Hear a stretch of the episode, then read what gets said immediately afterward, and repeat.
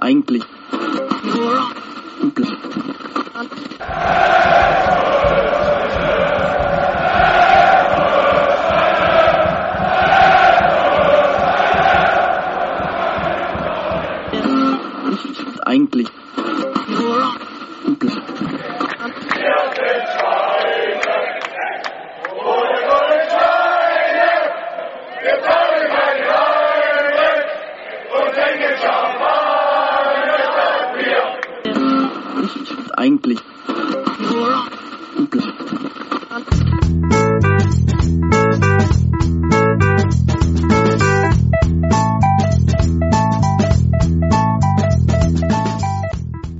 Champagner statt Bier, der Football Podcast.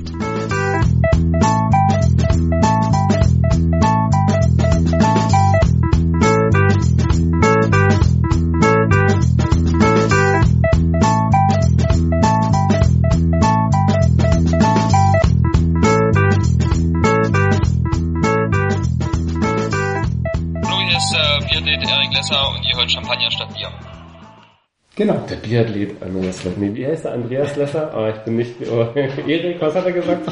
Zum Glück, Lesser. Zum Glück Fußball. Hat er dieses Jahr schon einen Podiumsplatz irgendwo? Ja, der ist, der ist in äh, Ruhpolding, äh, ist in der Verfolgung, hat er gewonnen. Ach, das war der, der Ja. gewonnen hat und Ja. so genervt hat, dass alle gesagt haben, dass Ja, er, der, der wann, er endlich gewonnen wird. wird. Genau. Und Habe ich gesehen. Fand ich, letztes Jahr das war der. Glücksbringer, mein, mein einziges Biathlon-Rennen, was ich die Saison gesehen habe, er hat gewonnen. Dann, Ich lasse mich bezahlen, gerne als WM-Gucker oder sowas. äh, nächstes, nächste Woche Kanada, dann USA, Primetime, Samstagabend Ja, Biathlon. ja, ja. Ich werde es mal stecken, dass du zugucken wirst. Ja, wir sind schon voll im Stoff. Biathlon heißt unser Thema heute Abend bei Champagner statt Bier, Folge 15. Ähm, freue mich sehr, dass wir eine sehr, sehr illustre Runde, Wintersportrunde heute zusammen haben. Kai, deine Verbindung äh, zum Wintersport? Keine gute. Keine gute. Also keine. Also nicht persönlich, sondern so. eher so guckend. Als, mm, als Kind und Teenie Skispringen? Ja. Ja. das war noch so die Weißflug und später dann Schmidt und so. Klassisch äh, Neujahrsspringen. Genau, im Vierschanzentourneen. Klassisch. Alpin eigentlich nie so richtig, also dann eher noch so Biathlon. Aber Ja. schon lange, lange. Das ist ja perfekt, dann können wir den heutigen Abend nutzen, um deine Kenntnisse wieder auf Vordermann zu bringen. Ja. Ich dachte, wir reden über Fußball. Ja, falsch Uli, ich freue mich sehr, dass du da bist. Zum ersten Mal hier bei uns in der Runde dabei. Ähm, denn äh, du kommst quasi direkt aus der Türkei, aus dem Trainingslager von RB Leipzig. Direkt. Direkt angereist. Ähm, schön, dass das geklappt hat. Ja, ich freue mich auch. Ähm, äh, bist du schon genervt, bist du jetzt genervt gewesen nach zehn Tagen? Warst dann irgendwann gesagt hast, jetzt bin ich wieder nach Hause? Absolut. Zehn Tage, es waren ja sogar elf Tage, zehneinhalb Tage Trainingslager reicht vollkommen zu. Also ich, ich hätte, ich, beim nächsten Mal werde ich dafür plädieren, sechs, sieben Tage, sonst äh, wiederholt sich, wiederholen sich die Themen und so. Es wurde halt nach hinten raus auch journalistisch ein bisschen weniger interessant, weil äh, RB dann so ein Stück äh, die Schotten dicht gemacht hat. Wir sind da weniger nah ans Team rangekommen Okay. als auf die ersten sechs, sieben Tage und ja, also es hat dann tatsächlich gereicht. War ganz Okay. froh, wieder in Leipzig zu sein. Aber, Aber- natürlich war es auch spannend und interessant, ne, die ersten sechs, Aber was Tage. findest du so spannend, interessant dran? Ich finde ganz interessant, dass man da äh, mal näher am Team dran ist, als man das ja hier ist. Ne? Also hier, hier ist man ab und zu mal beim Training, Ja. natürlich bei den Pressekonferenzen, Spielen, Mixzonen, aber da äh, hat man irgendwie schon nochmal einen anderen Bezug zur, zur, zur, zur Mannschaft. Man kriegt mehr vom Alltag mit, hat äh, in, in kurzer Zeit die Möglichkeit, äh, mit vielen Protagonisten zu sprechen. Also gehäufter, als das hier der Fall ist sind ja teilweise dann drei, vier Termine am Tag, die man mit Spielern, ähm, Funktionären und so gehabt hat. Das fand ich ganz spannend. Aber ähm, ist das so ein bisschen, ähm, also, also aus meinem Gefühl von, von, von weit weg oder so von, ich lese, ich lese es ja quasi nur, also der, der klassische Konsument dessen, der die Artikel alle liest, ähm, äh, man hat schon so ein, so ein Gefühl, dass es, dass, dass so quasi so Presse und äh, Verein in so dieser Zeit sehr, sehr nah zusammen sind. Also das ist quasi so, das, das, was man so schreibt, auch sehr, sehr dem entspricht, was vielleicht der Verein selber schreiben würde. Also so diese, diese Distanz, die man vielleicht so in so einem normalen Liga-Alltag hier so mal hat, dass du dir irgendwie eine Geschichte machst, die du dann, wo du dann nochmal rumtelefonierst und nochmal irgendwie querprüfst, irgendwas machst, dann vor Ort ja nicht so hast, weil du machst Ja. redest mit den Leuten und machst quasi eine Geschichte von, von dort, sehr viel Personality etc. Ähm, findest du das ein bisschen problematisch oder sagst du, okay, das ist jetzt halt so eine, so eine Phase, da ähm, für, für die zehn Tage passt das schon und funktioniert es gut? Ich finde, für die zehn Tage ist das okay, weil äh, erstens mal die Möglichkeiten da auch ja begrenzt sind. Ne? Also das, man arbeitet dort schon anders, weil man tatsächlich dann eben äh, im, im Hotel dann mit den Spielern oder Trainer, Funktionären zusammenkommt und dann tatsächlich dann äh, ins Journalistenhotel, das war bei uns jetzt fünf Minuten entfernt, fährt und dann die Geschichte aufschreibt, um die dann halt möglichst schnell online zu haben oder halt am nächsten Tag in der Zeitung. Und in, insofern es waren das jetzt auch keine Geschichten, finde ich, in, bei denen man jetzt nochmal extrem nachprüfen musste. Ne? Also wo, wo man jetzt nochmal andere Quellen herangezogen hat. Ne? Weil wenn Oliver Minzlaff sich jetzt zum Beispiel 40 Minuten ähm, mit Journalisten hinsetzt, dann ist, hat man ja erstmal so viel Stoff, das zu transportieren, was er gesagt hat und vielleicht ein bisschen zu interpretieren. Da muss ich jetzt irgendwie keine andere Quelle noch anzapfen, finde ich in dem Fall. Okay. Ähm, wie ist das so? Ihr wart letztlich, die, die durchgängig vor Ort waren, waren wahrscheinlich drei, wenn ich das richtig sehe, drei Journalisten, ähm, die durchgängig äh, tagesaktuell Bericht erstattet haben? Genau.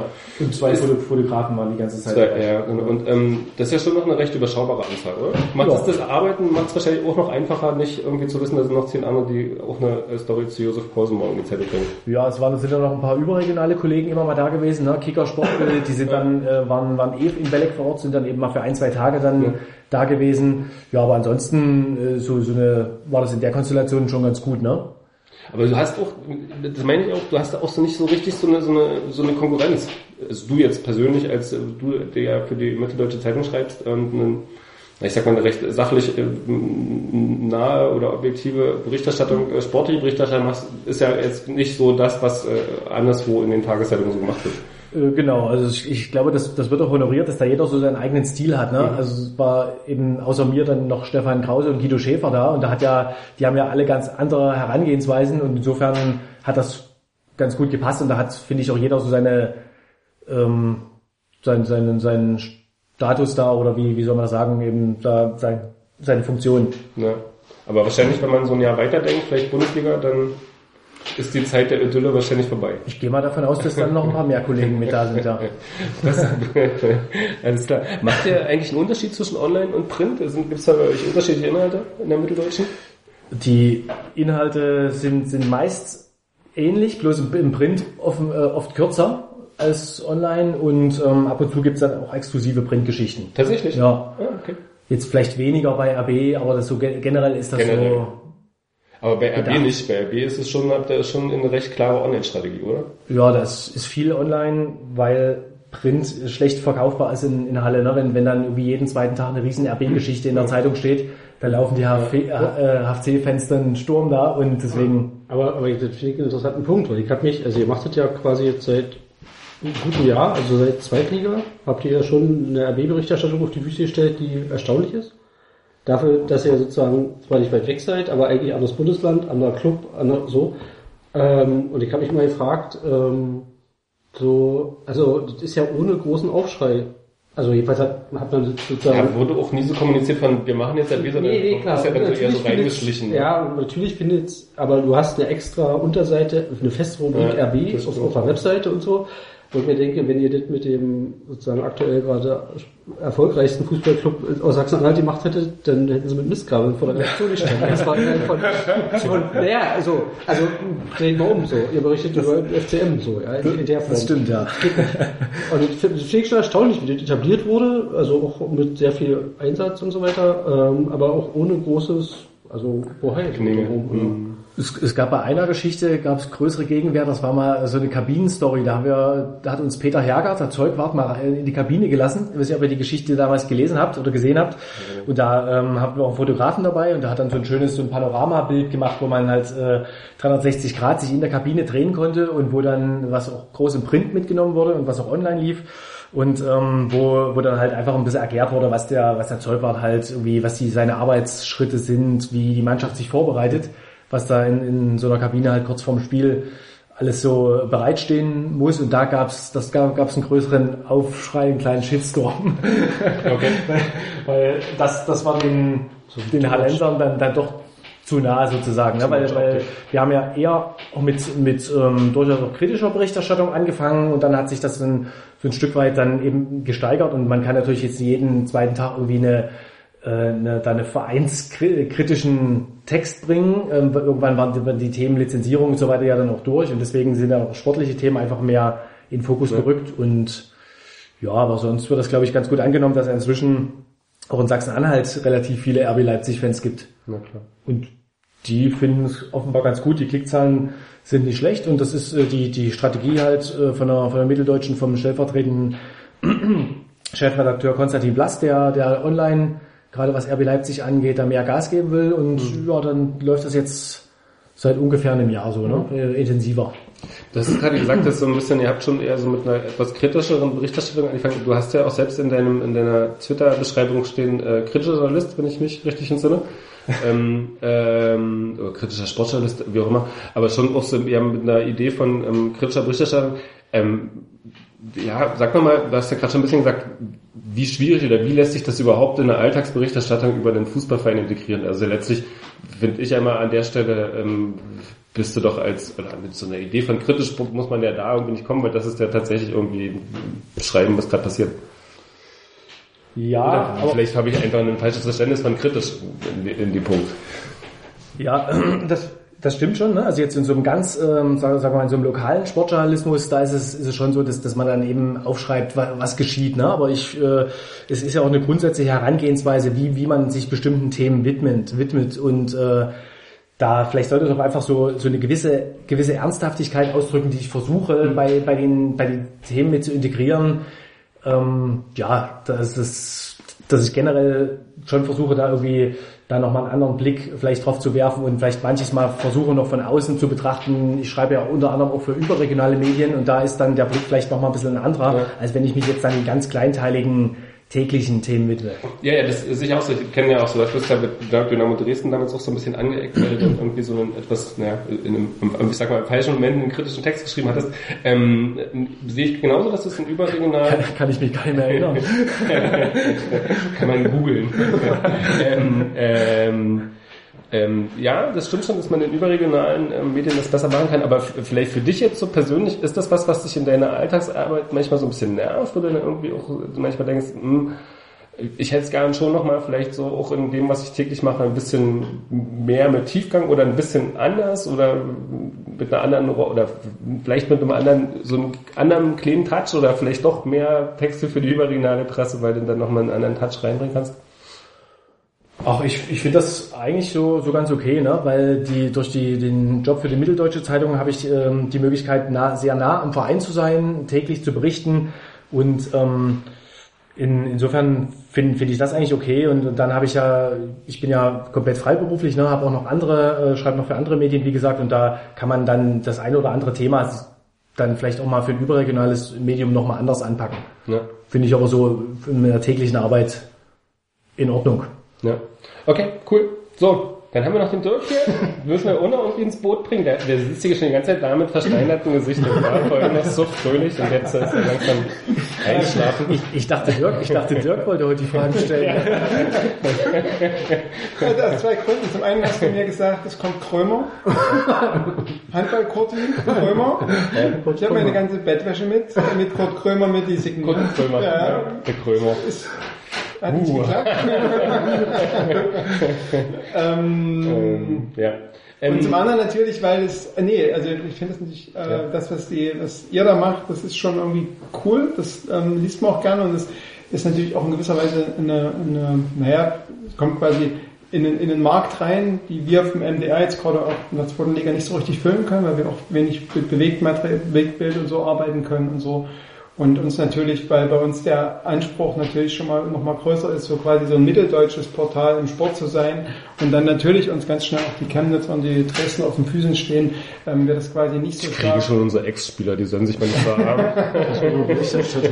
Also bestimmte Dinge, gerade was RB betrifft, können, können, können halt vom MDR nicht gemacht werden, weil sofort dann quasi eine Beobachtung da ist, ein Vergleich, wieso machten wir das nicht eben genau für Magdeburg, Chemnitz, Dresden oder sowas oder Aue.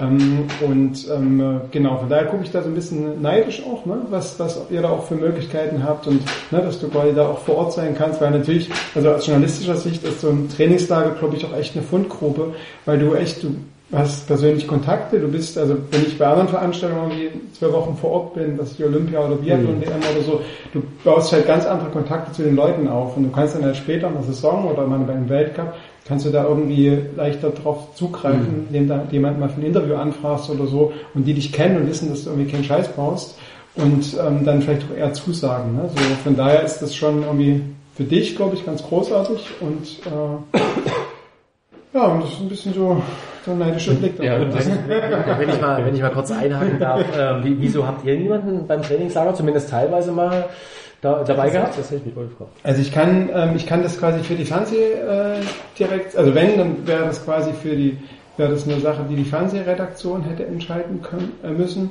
Ähm, ich denke, dass es da finanzielle ähm, Beweggründe gab. Die, Obwohl das ja sehr günstig war, ne? Es war jetzt nicht wie Doha oder so, sondern Jo- äh, Belek, äh, Türkei, kostet 500 Euro so eine Woche, ne? ich glaube, die, ähm, äh, wenn man Tage. guckt, was wir so die letzten Tage, was, was bei uns stattgefunden hat, an Livestreams, an, äh, an Berichterstattung, auch am Vorortsein, kann ich mir vorstellen, dass die Entscheidung eher war, okay, wir äh, gehen dann dahin, wo wir auch kontinuierlich über die Saison auch mit großem Bildmaterial und so berichten können, wie zum Beispiel bei den Trainingslager Chemnitz und sowas. Äh, oder Dynamo. Oder dann hatten wir ja auch dieses Fahrt und Pferd jetzt vor zwei Wochen in Leipzig, was eben auch irgendwie gestemmt werden musste, Personal. Auch eine wichtige Veranstaltung. Ja, du hast natürlich als öffentlich-rechtlicher Sendeanstalt hast du natürlich da in gewisser Weise auch einen Auftrag. Und wenn das quasi so was Großes in der Region stattfindet, obwohl jetzt Pferdesport jetzt absolut nicht meins ist, ähm, dann gibt es natürlich dann auch einen gewissen Auftrag, das zu besetzen. Und irgendwann sind dann auch die Finanzen und die personellen, äh, personelle Decke dann auch ein bisschen. Aber könnte sich das vielleicht ändern? Also ich meine, falls RB aufsteigen sollte sozusagen, wäre ja auch vielleicht vorstellbar, dass dann zum Beispiel, also Trainingslager Bundesligist ist ja dann vielleicht nochmal eine andere Hausnummer, wo der MDR dann innerhalb auch der ARD sozusagen vielleicht bestimmte Sachen übernimmt oder so. Also, dann Also ich, ähm, wie gesagt, oder ist jetzt sozusagen, wir haben Übertragungsrechte für die Liga nicht, also lassen wir gleich so. Na gut, erste Liga ist ja dann, bei, würde ja innerhalb der ARD stattfinden. So dass ich mir das vorstellen kann, es gibt auch andere Sendeanstalten, ist der SWR oder BR, die da auch, ähm, die das auch machen, die da auch, die haben ja auch Blickpunkt Sport, ja, ja. äh, zum Beispiel Sonntagabend im Bayerischen Rundfunk, wo dann auch re relativ regelmäßig ähm, äh, Gäste von, von Bayern und von, äh, von 18, nee, nicht von 18, aber vor allem von, den, von Bayern auch da sind, weil das eben auch gespielt werden kann, ne, so. Und ich kann mir das durchaus vorstellen, dass das so ist, aber letztlich entscheide ich das auch nicht. Und Nee. ähm, äh. mal gucken, was wir nächsten Jahr oder diesem Jahr tun. Ne? Wir legen ja nachher noch die Karten und alle anderen. Aber wie, wie sehr blutet dir das eigentlich so ein bisschen das Herz, wenn, wenn du irgendwie siehst, dass so beim MDR dann irgendwie so ein Testspiel zwischen RB und Bischofswerda live gestreamt wird? Oder jetzt ähm, habe ich gelesen, dass ähm, die Pressekonferenzen vor den Drittligaspielen, Dresden und Magdeburg, dass man die ähm, live überträgt im Netz. Ähm, großartige Sache. Ähm, wie sehr blutet dir ein bisschen Herz, wenn du so irgendwie auf der an der anderen Seite siehst, wo dann irgendwo gespart wird und was ihr dann für Sachen vielleicht nicht mehr machen könnt äh, im Rahmen der ARD-Berichterstattung von Großveranstaltungen bis hin zum Boxen, hast du nicht gesehen, ähm, ja, wo, wo dann vielleicht so Ressourcen wegfallen und man an der Stelle dann irgendwie so in, in Fußballereignisse investiert, die vielleicht jetzt äh, nicht, nicht, nicht, zum, nicht, zur, nicht zur Grundabdeckung gehört, vielleicht in Deutschland. Ja, ähm, das muss man sagen. Ähm, Fußball ist auch bei uns der Quotenbringer, sowohl im Fernsehen als auch online. Das äh, bringt die meisten Klicks. Von daher macht das auch Sinn. Also wir haben ja immer mal schon Aber Livestreams. Pressekonferenzen? Ja, wir haben Livestreams von Pressekonferenzen auch Okay. schon gehabt. Haben wir zum Beispiel zu Beginn der Saison dieses Erfurt-Magdeburg in Magdeburg, ähm, was auch sehr gut geklickt wurde. Auch bei Dynamo-Sachen werden halt wirklich sehr gut geklickt. Von daher macht es irgendwie Sinn, das zu äh, machen. Und ich glaube, die Idee ist auch, wir haben die Technik da, wir sind sowieso vor Ort. Und wenn wir quasi die Rechte haben und die Technik, dann kann man das auch irgendwie verwerten. Ne? So, Okay. Was zum Beispiel bei einer RB-Pressekonferenz ähm, äh, nicht so leicht ist. Ne? So, und Aber wir haben ja, nicht? Das jetzt bloß eine Kamera reinstellen und das Signal versenden. Ich vermute, dass dann nicht so viel Manpower dann auch vor Ort ist, Okay. ne, so entsprechend. Und wenn man zum Beispiel auch sieht, dass ma- manche Kollegen, also es hängt dann auch vom Spiel ab, ähm, ob dann Kollegen von mir als äh, Fernsehteam dann eben auch entsprechend vor Ort sind. Ne, so. Und du stärkst natürlich die dritte Liga und du stärkst den MDR, der ja quasi sowieso als Drittligasender auch von den anderen äh, Vielleicht das mit dem Restprogramm einfach sein. Liga mal. ähm, wahrgenommen wird. Ne? Also so der MDR ist der, wo die dritte Liga stattfindet. Und da macht es natürlich Sinn, dieses, dieses, diese Kernkompetenz, die man da uns äh, offenbar bei uns verortet, die dann auch entsprechend zu stärken. Ne? So. Okay. Ich hoffe natürlich, dass das, was RB betrifft, dann auch in der ersten Liga und so ist. Und dann hast du natürlich, das führt jetzt vielleicht auch ein bisschen zu weit, ne? du hast halt relativ viele Rechte, was so Sportarten wie ähm, Wintersportarten wie Skeleton oder auch Nord musikalische Kombi und sowas betrifft. Ja. Und, so.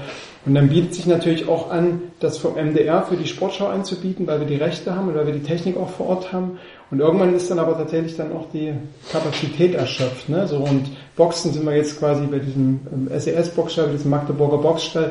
Da begleiten wir so ein bisschen die Nachwuchstalente, auch in der Hoffnung, dass sich da vielleicht irgendwas mal Größeres ergeben wird und auch so ein bisschen beim Boxen die einen Fuß in der Tür zu haben, weil wir quasi bei den großen Kämpfen raus sind, weil es keine Verlängerung des Vertrags mit Sauerland gab.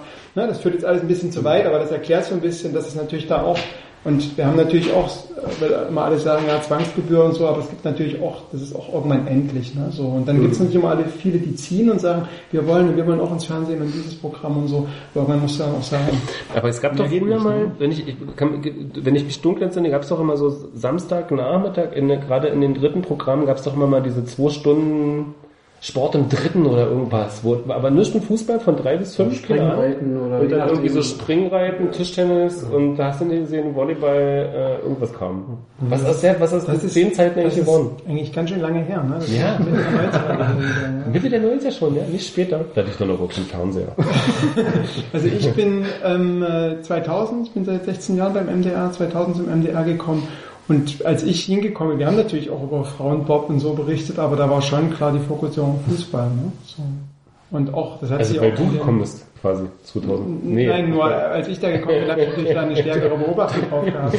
Dirk, Dirk hat die Frauen, Frauensportberichterstattung gemobbt.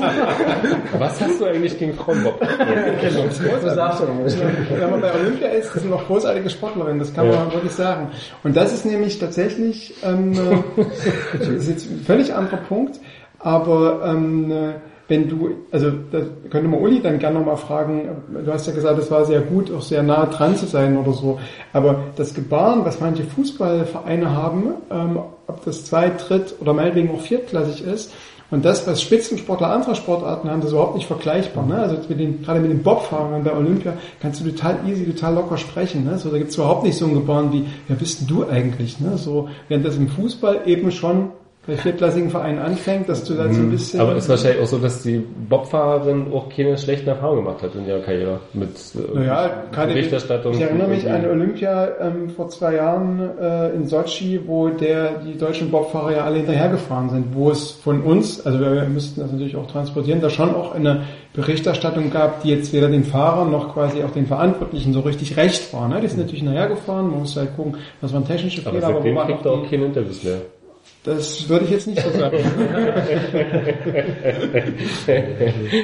ich will nur sagen, dass immer, das ist, klar, du kannst es immer vergleichen, aber die Fußballer, die haben sich immer so tralala, aber du hast natürlich auch eine andere mediale Situation. Du hast nicht, wenn du, wenn du rangig bist und irgendwie gefragt wirst, was du von Sané hältst und der sagt, na, cooler Spieler, hm, ist ja auch interessant, dann ist es natürlich irgendwie, die wollen den haben. So, du hast natürlich eine andere Medienlandschaft, die aus Aussagen, aus eben Satz irgendwas macht, was vielleicht nicht das ist, was du unbedingt daraus gemacht haben willst. Und da bist du als Frauenbordfahrerin erstmal ein bisschen eher gefeit davor, weil es diese Clickbait-Maschine nicht so in der Form gibt, als irgendwie einen Fußballer, wo halt irgendwie, wo, wo du jeden Tag irgendeine äh, prägnante Aussage durch den Äther jagen musst. Also das ist jetzt schon, glaube ich, ein, ein Unterschied, den man dabei nicht vergessen sollte. Das prägt natürlich auch Typen. Sicher, natürlich. Und also, dass die, die Fußballer alle so gut mediengeschult sind, oder die meisten, und dass die meisten auch nur also ähnliche Sätze quasi formulieren, das hat natürlich mit, was mit der Vergangenheit zu tun. Ne? Wir alle, wir alle äh, wir beschweren uns, dass es keine richtigen, knackigen Aussagen mehr gibt, dass alle sagen, ja, wir haben gut gespielt, wir haben ja, hätten wir da besser und so, aber es gibt eigentlich nicht mehr das, was, was ich Matthäus oder früher so ausgemacht habe. Das will man ja auch nicht hören, was der Matthäus gesagt hat. über die, die Ausraster- Genitalien seiner Mitspieler wusste. Oder Aber was. die Ausraster waren ja schon, haben einen gewissen Unterhaltungswert gehabt. Ne? Und das ist ja was, was dir heute, außer wenn du Thorsten Leger dir im Dschungelcamp anguckst, Oh ja. gehen dir ja ein bisschen ab gerade. Ne? So, Mhm. Und da gibt es natürlich auch eine gewisse Unzufriedenheit. Aber natürlich weiß ich, dass es da auch... Das heißt, du guckst. Dschungelcamp, also ich mir gerade, ich brauche heute ein bisschen länger. Okay, das ist schon mal angestrichen, Dschungel, Dirk Dschungelcamp. Alles klar. Ich habe, in- ich glaube in der, also ich bedauere das auch ein bisschen, dass ich keine Zeit dafür habe. Aber ich habe tatsächlich letztes Wochenende ähm, habe ich mal zwei zwei Tage mir angeguckt. Auch ich, gibt es eine Studie, dass quasi Dschungelcamp eher so die die höher die die höheren Intelligenz und so weiter Gegenüber gegen, gegenüber dem, dem restlichen ähm, IQ-Durchschnitt von RTL. Gibt's Ich habe nicht verstanden. Es gibt mit, mit, Leute mit höheren Bildungsgrad gucken gerne. höher, mit höherem Bildungsgrad, Dschungelcamp. höheren sozialen äh, Status. Aber im Vergleich zum sonstigen RTL-Publikum, muss man dazu sagen. Also gleich zum Bachelor. Das, ja, ja. Das, ja. Ich weiß nicht, was jetzt... Aber ich habe im Trainingslager auch mal reingeseppt. ha, siehst du? Wir, wir waren ja wir waren, ja- wir waren ja offensichtlich eine, wir waren ja eine Stunde später. Da, wenn man dann, wenn man dann äh, ins Bett gegangen ist, habe ich da nochmal durchgeseppt. Bist um neun ins Bett gegangen. jeden, jeden Abend. Das war noch eine Viertelstunde nach Kinoschema. ähm, aber der Dirk hat es ja gerade schon gesagt, wie war das für dich? Wie ist das so für, für dich so? Ich habe immer bei RB immer noch das Gefühl, dass es schon noch, naja, recht, dass, dass die Leute schon noch recht nahbar sind. Oder so, wenn du einen Spieler kriegst, dass du schon noch irgendwie auch so viele Spieler dabei hast, die recht normal agieren. Ähm, Ist das inzwischen schon so ein bisschen, dass es weichgespülter wird und dass es anstrengender wird, da Geschichten zu machen? Ach, ähm, was heißt weichgespült? Ich, ich finde, äh, das eigentlich sind ganz viele gute Typen dabei, ne? Wenn man, wenn man jetzt so, ich habe jetzt mit mit Paulsen gesprochen, mit Ilsanker länger, Max äh, Ohlert, mein Kollege noch von der Mitteldeutschen Zeitung und ich haben wir mit äh, Joel Kalmar gesprochen. Gut, das war schwieriger aufgrund der Sprachbarriere, ne? Der ist ja auch eher, ruhiger Vertreter. Aber sonst ähm, sind, sind da sind viele ganz gute Typen dabei, finde ich, was es ganz angenehm macht. Ja. Ja, das sind jetzt wenig, äh, nach meiner Wahrnehmung, wenig abgehobene, arrogante Typen, wo es vielleicht auch schwierig ist, mit denen ein Interview zu führen oder überhaupt ein Gespräch zustande zu bringen. Das war, war ganz angenehm, aber natürlich hat man, äh, da so ein, was du auch angesprochen hast, hat man immer so, so eine gewisse ähm, Barriere ist dann auch da und das ist jetzt auch nicht so, dass, dass wir da jeden Abend äh, irgendwie mit den Spielern am Tresen gesessen hätten oder sowas. Das ist natürlich alles streng getrennt. Ne? Man hat dann mal seine mal seine Interviewtermine, kann vielleicht auf dem Weg irgendwie vom, vom Trainingsplatz zum Hotel, äh, kann man dann zehn Minuten, Viertelstunde mit den Spielern reden oder eben mal im Hotel was, was, was äh, fi- fix ausgemacht ist, aber das sind jetzt keine, keine Geschichten, dass man irgendwie sich dann irgendwie am Nachmittag mal auf einen Kaffee oder abends am Tresen noch mal eine Stunde trifft und mit denen spricht. Das war bestimmt früher so, aber die Zeiten sind vorbei. nicht mal so ein Abend zwischendurch, so ein gemeinsam, wo man dann gesagt hat, da, da ist, da ist wir gucken die- zusammen Handball oder die, so. nee, da ist die Distanz ist, ist da schon da, ne? Also auch deutlich. So, wir haben ja fünf Minuten entfernt, habe ich schon gesagt, in einem anderen Hotel gewohnt. Und äh, da war, das war auch ähm, str- streng getrennt. Ich hätte zum Beispiel auch gedacht, dass man beispielsweise jetzt zwischen äh, Medienabteilung zumindest mal, es waren auch relativ viele von der äh, RB Medienabteilung da und Journalisten, dass man da mal irgendwie gemeinsam Abend macht, mal, äh, mal ein Bierchen zusammen trinkt oder sowas, gab's aber auch nicht. Also das ist da schon, ja, das ist, also man, man hat jetzt auch nicht, falls jetzt der Eindruck vorhin entstanden ist, da, da so eine super Nähe äh, ist, dann auch nicht da. Ne? Aber es ist eben mehr, als, als sonst zugelassen wird. Naja. Ja, ähm, äh, das muss aber früher tatsächlich anders gewesen sein, ne? Ich kann mich so nach Schäfer-Geschichten früher erinnern, dass der Pressesprecher der Felder irgendwie am Klavier für ihn irgendwelche Liedchen. Das war mit Sicherheit, das, das, das war, ja, war auch noch eine andere Liga. Ne? Ein bisschen, ja. In, in jeder Beziehung, nicht nur sportlich. ähm, ja. Wollen wir eigentlich mal was trinken? Genau, das, das, ist, das ist für mich gerade der Übergang. Der, der, der Herr Felder war ja auch immer gerne dem alkoholischen zugeneigt. Ne? Apropos Felder, was trinken? Uh, Nein, der Herr Felder war natürlich ein großartiger Pressesprecher. Ich glaube, zum Netz hat er bei den Stuttgarter Kickers gearbeitet. Du wisst gar nicht, aber da irgendwie, ist er da immer noch? Oder ist er da inzwischen schon wieder? Denke schon. Ist er immer noch da. Und der macht das ganz prima, äh, hat er hier auch mal gemacht. Oder so. Ähm, Oder so, so. wir haben hier extrem viele Getränke auf dem Tisch stehen. Ich habe davon nichts mitgebracht. Ähm, Ich habe auch noch was mit. wer, wer will anfangen? Uli, Trainingslager, ne? Äh, ich sagen? habe ich, habe ich uns einen Raki mitgebracht. Oh, Ja, ist, äh, ist hier noch in so einem Netz, die, die, die Flasche umhüllt ein Netz vom Flughafen, Duty Free. Und äh, ich, ich, ich habe mich beraten lassen. Das, das ist also der, der Raki, den man so in der Türkei üblicherweise trinkt. Okay. Also ist kein Das ist nicht der Fusel. gute.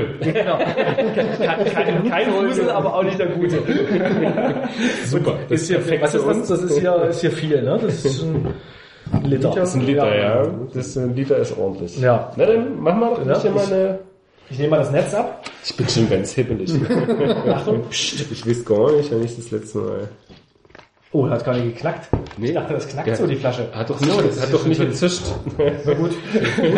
Und der ist für alle, die jetzt nicht zugucken können, der ist natürlich eiskalt. Den hast du wahrscheinlich jetzt zwei Tage lang im Eisfach gehabt. Den habe ich äh, heute zumindest noch mal ins Eisfach getan. Wollen wir mal von dem, von dem Mikrofon weggehen, sonst... Ach so, das, das ist authentisch. Man will das hören, ne? Ja, wo ich das Klunk, Klunk, Klunk hören. Also Ich kann das, ich kann das Geräusch auch übernehmen. Muss man hier noch was öffnen? Nee, ich glaube, du musst einfach nur einmal genau auf den Kopf. Ja. Ja. Klong, Ah. klong, klong, klong. Ja, großartig. Perfekt, ist ja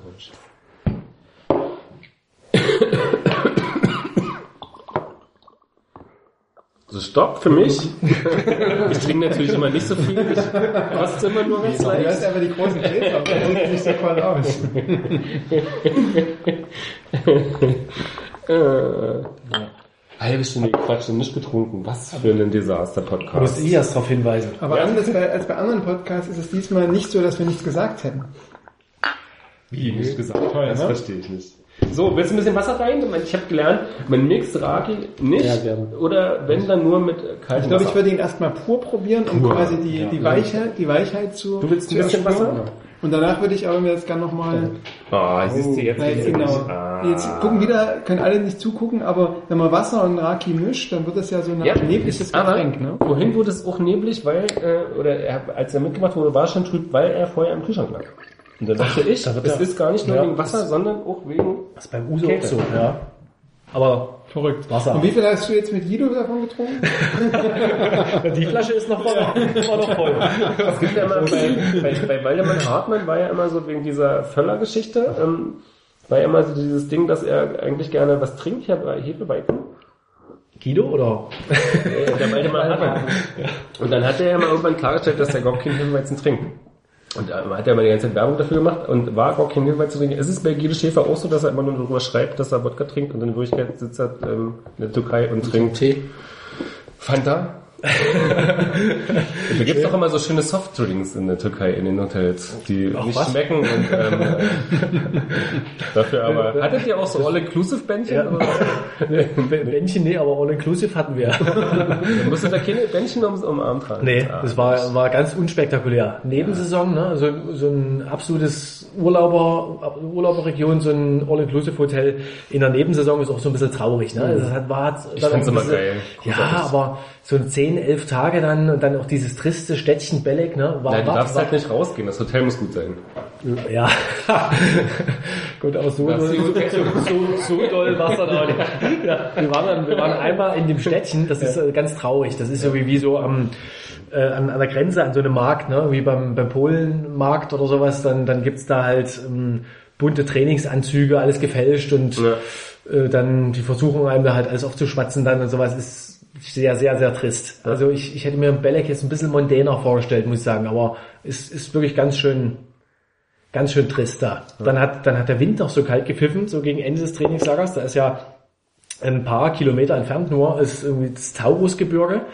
Äh, Das, da, da kam irgendwie der Wind kalt vom Taurusgebirge und man hat dann immer die schneebedeckten Gipfel gesehen und dann wehte das ähm, so aufs, äh, also Richtung Meer und wir waren direkt am Meer und dann kam da immer der kalte Wind an. Besonders kalt war es bei dem Testspiel gegen Thun, da, weil, weil wir da so auf halber Strecke zwischen Meer und Bergen waren. Und da hat's den echt so, Co-Trainer weggeschossen hat. ja, da hat so eiskalt gepfiffen. Das war wirklich sehr, sehr unangenehm. Deswegen habe ich da auch gar nicht so viel mitgekriegt von dem Spiel. Aber du hast trotzdem äh, fleißig getickert. Habt ihr, ich habe versucht zu tickern, aber ähm, die WLAN-Verbindung war so mittel. Ach so, okay. Also, deswegen, naja, ließ das Aber da schöne vielleicht ein bisschen zu wünschen Ja, wunderschöne Bilder. Also so der, der Platz und dahinter so das Mhm. Gebirge, das sah schon schick aus. Aber die Trainer sind dann auch ja zur, zur Halbzeit, glaube ich, umgezogen, weil auf der anderen Seite noch ein bisschen Sonne war und da war es ein Stück wärmer. Und ähm, dann, dann sind äh, Achim Bayerlotzer und Scholt Löw sind dann also mit ihren, mit ihren Stühlen am äh, Hintern sozusagen da um den Platz gelaufen und äh, haben sich dann dahin gesetzt auf die andere Seite, um noch ein, das für ein Eindruck um, Spielern? um noch ein bisschen Sonne zu kriegen. Aber war dann auch du bald bist, weg. Du bist natürlich jetzt auch grandios äh, geschickt der Frage ausgewichen, wie viel wie viel man trinkt. ne? Also, Ja, so, wahrscheinlich gab es auch für Aber Uli naja. also eine Art Medientraining. Ja gut, äh, also Trainingslager passiert. ja, genau. ja, genau. Aber macht man dann schon auch ähm, im Kollegenkreis ein bisschen mehr als sonst miteinander? Ist das schon nochmal sowas oder ist es eher, ähm, geht man da doch seiner Wege abends, wenn man irgendwie vom Tag Nö, also ich, ich habe zum Beispiel mit Stefan Krause von der Bildzeitung und, und äh, einem Fotografen von, ähm, von GEPA, da haben wir, Roger heißt der übrigens, haben, wir, haben wir jeden Abend oder dann nach drei, vier Tagen jeden Abend Skat gespielt. Okay. Hab grandios verloren. gegen die alten Füchse. Nee, aber das war zum Beispiel ganz angenehm. Haben wir uns dann immer Stefan Schön, ja. in Skatfox. Wäre Ja. das wäre auch jetzt nicht meine erste Assoziation. Assoziation. Roger, Roger Patche noch ein größerer. Ja. Nicht schlecht. Abgezockt haben sie dich also. Die jetzige Medienwelt. genau. So, ähm, schmeckt super der Raki. Müssen wir jetzt gleich noch was anderes trinken oder wollen wir noch über was sprechen zwischendurch? Warte mal, wir können mal das hier sprechen. Ach, sprechen. Erik Lesser. Nee. Das ist Rani Kedira von RB Leipzig und ihr seid hier gerade von Champagner Stadtbier. Ja, Ui. habe ich aus dem Trainingslager mitgebracht. Aber ich habe keine Interviews gemacht. Ich bin nur hingeflogen. Im vollen Einsatz für die Sache. Ja, genau. Wo, wo hast du das geholt, den Ton? Das verrate ich dir. Das Geheimnis. Auf jeden Warst du in Fall, Berlin bei der Ankunft der Mannschaft? Oder? auf jeden Fall noch rechtzeitig eingeholt, bevor Rani Kedira den Verein verlassen hat. Mit Ranis Cam. Ranis Cam. Ranis Cam. Ja, Ja. sehr, obwohl das mich auch ein bisschen gewundert hat, weil Rani manchmal zu sehen war. Also wahrscheinlich war das einfach seine, Ja, Das ich, ich glaube, die, nur da- Rani das Cam. ist, Das Das ist- hieß nicht vorher eigentlich, hat die hat auch von irgendwie Nick übernommen. Cam. Nick Cam, genau. Ja, aber das war irgendwie, das hat auch einen extra Namen, Ranicam, wie, wie hieß denn das nochmal? Der, also das, das war irgendwie so angeteasert, dass die Ranicam in anderen Händen noch ab und zu mal liegt. Naja, das wäre ja auch eine Geschichte, die erzählt wird. Aber- du als Medienmacher solltest doch wissen, dass hier alles nur vorgegaukelt wird. echt, Echt?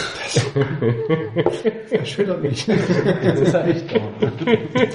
Aber ähm, weil wir kurz vorher bei dem Punkt waren, ne, nur weichgespülte Sätze, dass die natürlich Spaß miteinander haben, das hat man natürlich, also okay, das war natürlich auch geschnitten, ne, aber so, aber man hat schon gesehen, dass es da auch so ein bisschen was, naja, ich würde sagen, fast so was Kindliches gab, so einen kindlichen Spaß an bestimmten Spielen, wie zum Beispiel diesen Sockengolf oder so, ne, so, da kann man sich schon vorstellen, dass die natürlich, dass das natürlich hinhaut und so und ähm, äh, und dass die eigentlich auch ganz witzig und auch so mal einen coolen Spruch bringen oder so. Wenn du sie aber zu spielen fragst, dann fehlt halt genau das, ne? Dieses, äh, dieses, ja, scheiße, und- also muss jetzt ja nicht dieses Wort benutzen, aber einfach mal so ein bisschen auch die Emotionen, die ja auf dem Platz auch vorhanden sind. Und gerade bei Yusuf oder so, das ist ja, der, der, der ist ja auch voll dabei. Und dann nach dem Spiel merkst du halt, dass wie so ein Schalter sich umlegt. Und dann kommen halt diese eigentlich, glaube ich, vorher gelernten Sätze, die halt ein Spiel Aber ich finde, ich finde gerade bei ihm geht das aber noch. Also er ist ja durchaus einer derjenigen Spieler, äh, Spieler, den man in der Mixzone noch so die, die besten Statements entlocken kann, finde ich. Ja, aber Aber es ist schon- hast du ja schon das Problem, dass du, also unabhängig von der B, da kannst du auch alle Bundesligisten oder wahrscheinlich bis zur dritten Liga mittlerweile, wir müssen alles raushauen, wir müssen Gas geben, wir müssen, wir gucken nur aufs nächste Spiel, die Sätze, die hörst du im Laufe einer Saison ungefähr Das ist 7000 immer auch so geil, das hängt doch so mal ab, welche, welche Tabellenposition so. Also letztes Jahr so rangig immer so, wir gucken nicht auf die Tabelle das nächste Spiel machen wir natürlich nicht. Und dieses Jahr so, jeder guckt immer auf die Tabelle, alles andere wäre doch geschwindelt. Ja geil. Entschuldigung, dass er ab und zu mal bisschen Flug Nein, aber das ist ja, das ist ja wo, du, wo du natürlich, also, wo du, glaub ich, sowohl als Journalist als auch als, als Konsument dieser ganzen Geschichten so irgendwann so ein bisschen ermüdest, so, ja. Also, außer, außer du hast wirklich den Glücksfall, dass du an bestimmten Positionen Leute hast, die sich um diese Konventionen und diese Medienschulung einen Dreck scheren, wie damals Horniger oder so. Dann kannst du eine Pika gucken und die hat einen Unterhaltungswert. Heute brauchst du Ja, den mal angucken. Aber Also, ich, so- ich, so- ich finde, das ist ja auch jetzt gerade mal ein Vorteil auch des, des Print- oder Online-Journalismus, dass wenn man, wenn man den Spielern drei, vier, fünf Fragen stellt, natürlich kommen diese Phrasen dann, aber oft, also ich finde bei RB, bei recht vielen Spielern, kommt dann irgendwann auch nochmal irgendwie ein bemerkenswerter Satz oder was, äh, was, was, außer, was außergewöhnlich ist. Jetzt nicht immer, aber ich finde doch recht oft so, dass, so, ist ja so, so, dass man Liga. Kommt, ja, oder, oder abgesch Vielleicht ist das auch ein total merkwürdiger Anspruch zu sagen, da sind Ja. irgendwie Spieler, die müssen jede Woche irgendwie dreimal für sich vor irgendein Mikrofon stellen. Man erwartet jedes Mal, dass sie irgendeinen Neues, ja. kreativen, neuen, äh, speziellen, hast du nicht gesehen, Satz sagen. Also das ist ja auch ein bisschen was von, Zumal ja da sind 19-jährige Leute dabei und du erwartest von denen irgendwie, die, die machen dir den, was weiß ich, den, den anderen Krömer. Und wir erinnern uns alle Das ist ja an, nicht Literatur, sondern sie spielen Fußball. das ja, ist also so. wir erinnern uns alle an Diego Demme, der gesagt hat, je besser man zusammenspielt, umso besser spielt man zusammen. hat er auch in der Mixzone gesagt. Die, die, aber in der Mixzone, die Spieler werden schon zugeteilt. Ne? Du kannst ja nicht einfach ihn raussuchen, oder? Du kannst du ja schon, wünschen, aber du kannst ja dann, Aber halt Anfragen kann man stellen, kriegst. genau. Meist aber werden dann äh, zwei, drei Spieler dahin gelotst. Genau. Und, und wenn man, wenn man äh, dann noch eine, an, noch eine weitere Anfrage hat, dann muss man unter Umständen warten, bis sie fertig geduscht sind. Und Ja. wenn, wenn sie dann Lust haben, nochmal zwei, drei Sätze zu sagen. Das heißt, du stehst dann auch mal nach dem Spiel noch mal eine Stunde in der Mixzone und wartest, bis jemand aus der Dusche rauskommt. Mache ich jetzt eher selten, aber wäre möglich. Ach, deprimierend. Ähm, nee, natürlich super. Ähm, Weil wir da natürlich auch sagen muss, manche Sachen ja auch ganz bewusst, ich will nicht sagen. Und dann ist es ja auch, ne?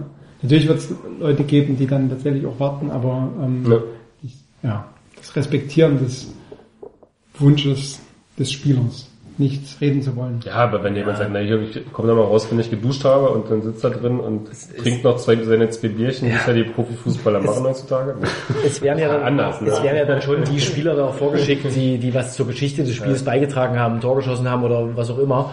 Und die anderen, die dann vielleicht äh, bei dem Spiel zu den Verlierern gehören, die spricht man ja dann eher so die ein, zwei, drei Tage danach, mal beim Training oder sowas, die, die das, da ist dann am Spieltag ja gar kein Platz äh, Und keine Zeit dafür. Bei so Trainingsgeschichten hast du dann schon einen freieren Zugang, wo du sagen kannst, ja, ich mache heute irgendwie sowieso was zur... Äh, Ge- Generell, wenn, wenn ich das anmelde, ich mu- muss halt dann auch bei den Pressesprechern anmelden und dann gibt's schon die Möglichkeit, dann mit den Spielern nochmal nach dem Training fünf Minuten zu sprechen. aber nur bei den Trainingseinheiten, die sowieso öffentlich sind. Genau. Was Ja. inzwischen noch ungefähr zwei pro Woche sind. Ja. Also, hm. Ist das ein bisschen schwierig für dich oder ist das, wo du eher sagst, na, muss ich wenigstens nicht jeden Tag dahin fahren? also ja, kann ja auch Vorteile haben, wo du sagst, es kostet ja auch eine Stunde Ja. Zeit einfach oder zwei hinzufahren, zu gucken, wieder zurückzufahren, ist ja jetzt auch nicht irgendwas, was du nebenbei machst. Also, Sicher wäre das, wäre das manchmal noch angenehmer, noch irgendwie näher vorm Spiel nochmal jemanden zu sprechen, aber dann gibt's ja wiederum noch den, die Pressekonferenzen, nochmal einen Medientermin, da kann man ja auch mit dem Spieler nochmal sprechen und so. Insofern, ich finde das eigentlich in Ordnung. Ne? Also Wenn es jetzt drei Tage vorm Spiel, es ist ja, sind dann immer nicht öffentliche Trainingseinheiten. Hat ja Ralf Rangnick jetzt so eingeführt, diese Saison. Ja, ich finde das in Ordnung. ja. Also ich, ich kann trotzdem vernünftig arbeiten. War das in Belek ein Problem, dass manche Trainings gerade am Ende dann nicht öffentlich waren? Ja, das war ein bisschen ein Problem, weil dann, äh, weil ja dann festgestellt wurde, dass der Platz zu hart ist. Ne? Ihr habt das gelesen im Na, die. Verletzung oder die Muskelverhärtung oder so. Ja, Ja, sie wird so oft, du bist so oft F5 gedrückt oder was man immer da drücken muss. Eine von den 10.000, 2.000 auf uns drei. Also Push-Nachrichten, wer für das nächste Trainingslager noch Klicks. Benachrichtigt wird's, wenn sich der Live-Ticker aktualisiert hat. ja, Das könnte das, mal wirklich so eine Push Ja, das- das Handy. technisch ist da, glaube ich, sind da Steigerungsmöglichkeiten. Ja, Das wär ich mal unserem IT. MDR, äh, MDR-App werde ich mal Oh, jetzt. Wo ist denn die Konkurrenz? Der letzte Konkurrenz muss das auch jetzt. Ihr habt's gehört, ich hatte die erste Idee. Nee, aber im Trainingslager war es insofern ein bisschen schwierig, weil dann äh, festgestellt wurde, dass der Platz zu hart ist. Also die Grasnarbe war zu flach und drunter Beton direkt und äh, dadurch haben dann ein paar Spieler Muskelverhärtung gehabt und äh, Sprunggelenksprobleme und so weiter. Und deswegen fanden dann äh, ungeplant ziemlich viele Athletikeinheiten im Hotel statt, was auch für die Mannschaft finde ich ein bisschen schade war, weil vorher äh, hat man da echt das Gefühl gehabt, dass sie so gruppentaktische Prozesse eingeübt haben, da richtig gut gearbeitet haben auf dem Platz und dann auf einmal war dann halt viel im Hotel.